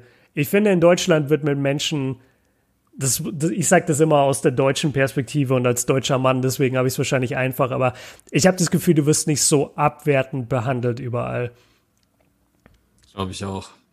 Aber ja, hat, hat jeder seine eigenen Erfahrungen. Ich bin mir sicher, mein Schwager berichtet ganz andere Dinge zu dem Thema. Äh, ich wollte nur die Story nochmal erzählen oder die beiden Stories, einfach nur um ein Gefühl zu bekommen. Und für alle, die sich eben nicht so damit beschäftigen und dann nur überall immer sehen, oh, endet Rassismus und Black Lives Matter und dann denkst du dir nach zwei Wochen so, was wollt ihr alle von mir? Ich bin doch kein Rassist. Der Grund dafür sind solche Stories. Der Grund dafür ist der systematische Rassismus in den USA, der einfach darauf ausgelegt ist, die schwarze Bevölkerung und die Latino-Bevölkerung unten zu halten. Das geht, das, das ist genauso beim äh, im Finanzsystem, dass die schwerer an Kredite rankommen. Äh, dementsprechend können sie sich schwerer Häuser oder Wohnungen kaufen. Dementsprechend können sie schwerer ähm, wie sagt man, Vermögen anhäufen. Es ist schwerer für sie, in bestimmte Nachbarschaften zu ziehen, die dann wieder zu einem guten Schulbezirk gehören. Dementsprechend kann, können deine Kinder nicht auf die besten Schulen gehen. Also es ist einfach systematisch darauf ausgelegt, die schwarze Bevölkerung eben unten zu halten. Und das ist der Grund, warum die Leute auf die Straßen gehen. Wird ein Thema bleiben und muss ein Thema bleiben. Auch in der NBA. Ich habe es im letzten Podcast angesprochen oder im vorletzten Podcast das ist was, was du nicht von heute auf morgen lösen kannst. Das wirst du nicht in diesem Jahr lösen, sondern man muss da wirklich dranbleiben. Und deswegen bin ich auch kein Fan davon zu sagen, wir müssen die NBA aussetzen deswegen, weil selbst wenn die NBA zu Ende gespielt ist, dieses Thema wird immer noch ja, da sein. Es wird sich ja nicht ändern in einem halben Jahr. Genau. Und äh, man muss einfach versuchen, dass man seine Stimme erhebt, dass man so gut auch man selber kann als Privatperson einfach die Ohren und Augen offen hält, auch auf sich selber guckt und äh, ja, ich, das wird ein langer Prozess sein, weil wie du es gesagt hast, es gibt nicht die eine Lösung und danach ist alles gut und alles besser, sondern es ist ein langer Prozess, der auch nicht nur die USA betrifft. Das wollen wir auch nochmal sagen, geht nicht nur um die Staaten, es gibt es auch in anderen Ländern. Äh, aber es wird einfach die nächsten Jahre dauern und ich hoffe aber einfach, dass sich das mal regelt, aber in Bezug auf Polizei, es muss einfach die Ausbildung besser werden. Vielleicht muss es auch so eine Art übergeordnetes Polizeidepartment geben in, äh, in jedem Staat, so eine Art wie Spielergewerkschaft, wo einfach, wo du weißt, da kommen wirklich nur geschulte Polizisten hin, die ein Auge darauf haben, dass die Jungs mhm. keine Scheiße bauen. Irgendwie sowas in die Richtung muss es geben, weil es kann ja so nicht weitergehen. Und ähm, ja, aber die USA in den nächsten, also pff, Monaten Ja, man kann echt bloß durchatmen und eigentlich ehrlicherweise sagen, hoffen, Gott sei Dank lebe ich nicht dort, weil ja. der Staat ist gerade für, für mein Empfinden im völligen Chaos. Und, ja, ja die, sind, die sind wirklich am Ende, das ist krass. Ähm, ja, zwei Sachen noch dazu. Die erste habe ich jetzt schon wieder vergessen, fällt mir vielleicht gleich ein. Das ist Alter. Ach so, nee, nee. äh, was du gesagt hast über die, über die Polizei, das, das Problem ist halt, und das darf man natürlich auch nicht unterschlagen, das ist halt ein Job mit einer sehr hohen, ähm, mit einer sehr hohen Gefahr, mit einem sehr hohen Risiko und relativ wenig Bezahlung. Und dementsprechend lockt das natürlich nicht die schlausten und intelligentesten und ausgeglichensten Menschen an. Also auch das ist ein Thema, wo man vielleicht einfach da auch ansetzen könnte, den Job des Polizisten auch attraktiver zu machen. Weil mir ist sehr wohl bewusst, dass nicht jede Interaktion, die die am Tag haben, ist eben nicht mit Drew Holiday oder mit Sterling Brown, die sich kooperativ verhalten, wo dann die Polizisten ihre Macht ausnutzen, sondern die werden auch in genug Situationen sein, wo sie eben, weil sie eine Sekunde nicht auf die Person achten, äh, direkt selber eine Waffe im Gesicht haben oder was weiß ich, was mit denen gemacht wird. Also das kommt ja auch nicht alles von ungefähr. Trotzdem muss, muss eine ja, Revolution letztendlich fast schon her. Also es muss halt von Grund auf aufgeräumt werden. Und dann, äh, du hattest vorhin irgendwas gesagt, so ja, jetzt ist es halt mal präsent oder jetzt ist endlich mal der Fokus drauf.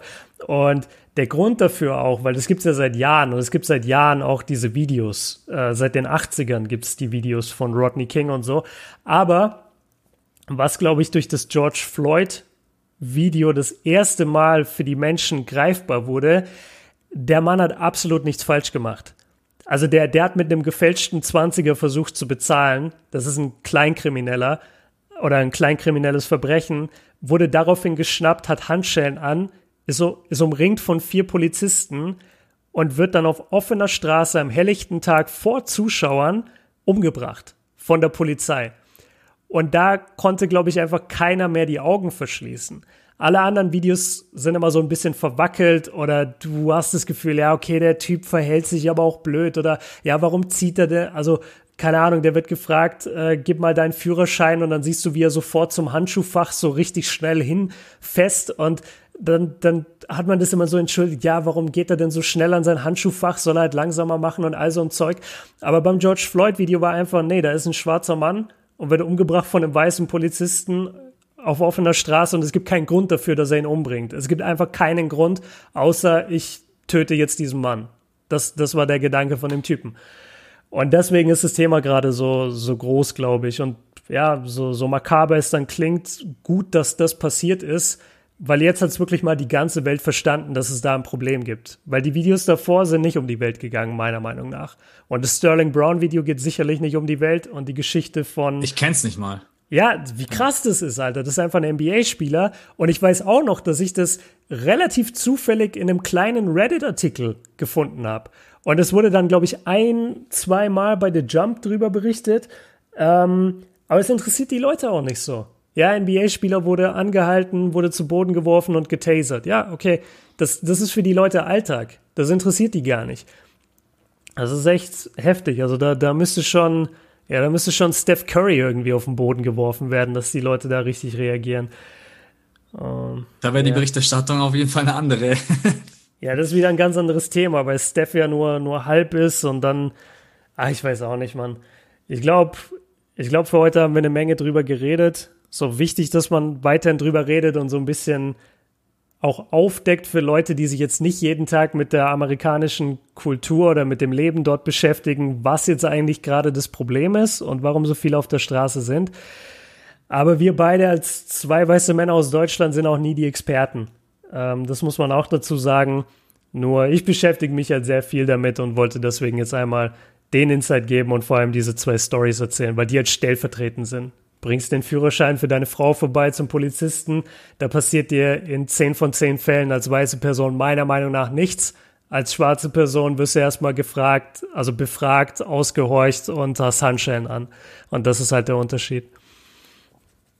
Ich glaube, es ist wichtig, dass wir das auch äh, nach unserer Pause immer mal wieder aufgreifen, weil das Thema hm. ist ja jetzt gerade eben, es darf halt nicht abflachen. Und deswegen haben ja auch einige Angst gehabt, wegen NBA Basketball, dass sich dann der Fokus verschiebt.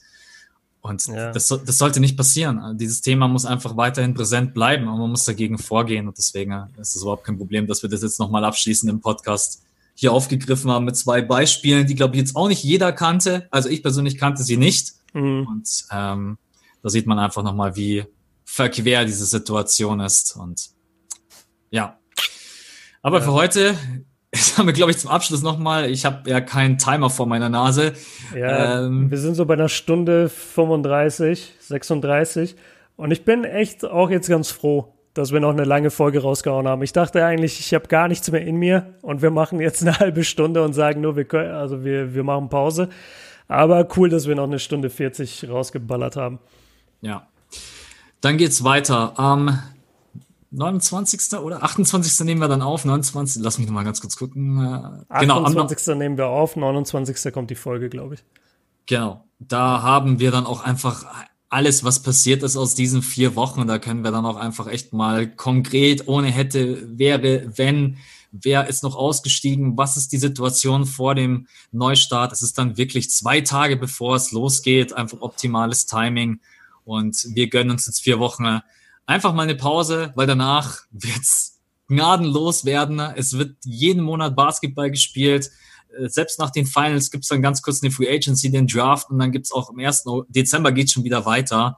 Also von dem her ist es, glaube ich, auch für uns beide gerade eben schlau, mal ganz kurz eine Pause einzulegen. Ihr könnt auch einmal durchatmen. Wir wissen natürlich, der ein oder andere würde sich wünschen, dass es ganz normal weitergeht. Aber wir sind immer transparent und ehrlich zu euch gewesen und ich glaube, dass uns beiden das jetzt gut tut, wenn wir einfach mal vier Wochen durchatmen und neue Energie tanken und ja, dann sehen wir uns in vier Wochen wieder. Gut, dann sind wir für heute durch. Letzter ist irgendwie ein bisschen komisch, den jetzt abzumoderieren und zu wissen, jetzt kommt vier Wochen nichts. Ja. Aber passt bitte auf euch auf. Ähm, ja, bleibt gesund. Ich glaube, das ist das Wichtigste und jetzt nicht nur aufgrund der aktuellen Situation, sondern einfach generell passt auf euch auf und bleibt gesund. Und in vier Wochen. Auf unseren Kanälen geht's ganz normal weiter. Also jetzt nicht so, dass wir nicht irgendwie nicht mehr präsent sind. Videos gibt's ganz normal bei Björn auf dem Hauptkanal, Uncut-Kanal, bei mir ganz normal auf meinem Max Sports Kanal und dann in vier Wochen kehrt das fünfte Viertel wieder zurück aus der kleinen Mini-Sommerpause, die wir uns gönnen. Und genau, dann sind wir für heute raus. Wünschen euch ein paar schöne Wochen, eine schöne Zeit und bis zum nächsten Mal. Ciao. Ciao. So, und jetzt lass mich in Ruhe. Leck mich. Vier Wochen. Ich will deine Stimme nicht hören. Ich bin so sick and tired of you, Max. Eigentlich müsste ich jetzt direkt unten rechts auf, aufnehmen. Während du redest, müsste ich auf Verlassen klicken. ich lasse das noch mit drin. So, ja. ciao Leute.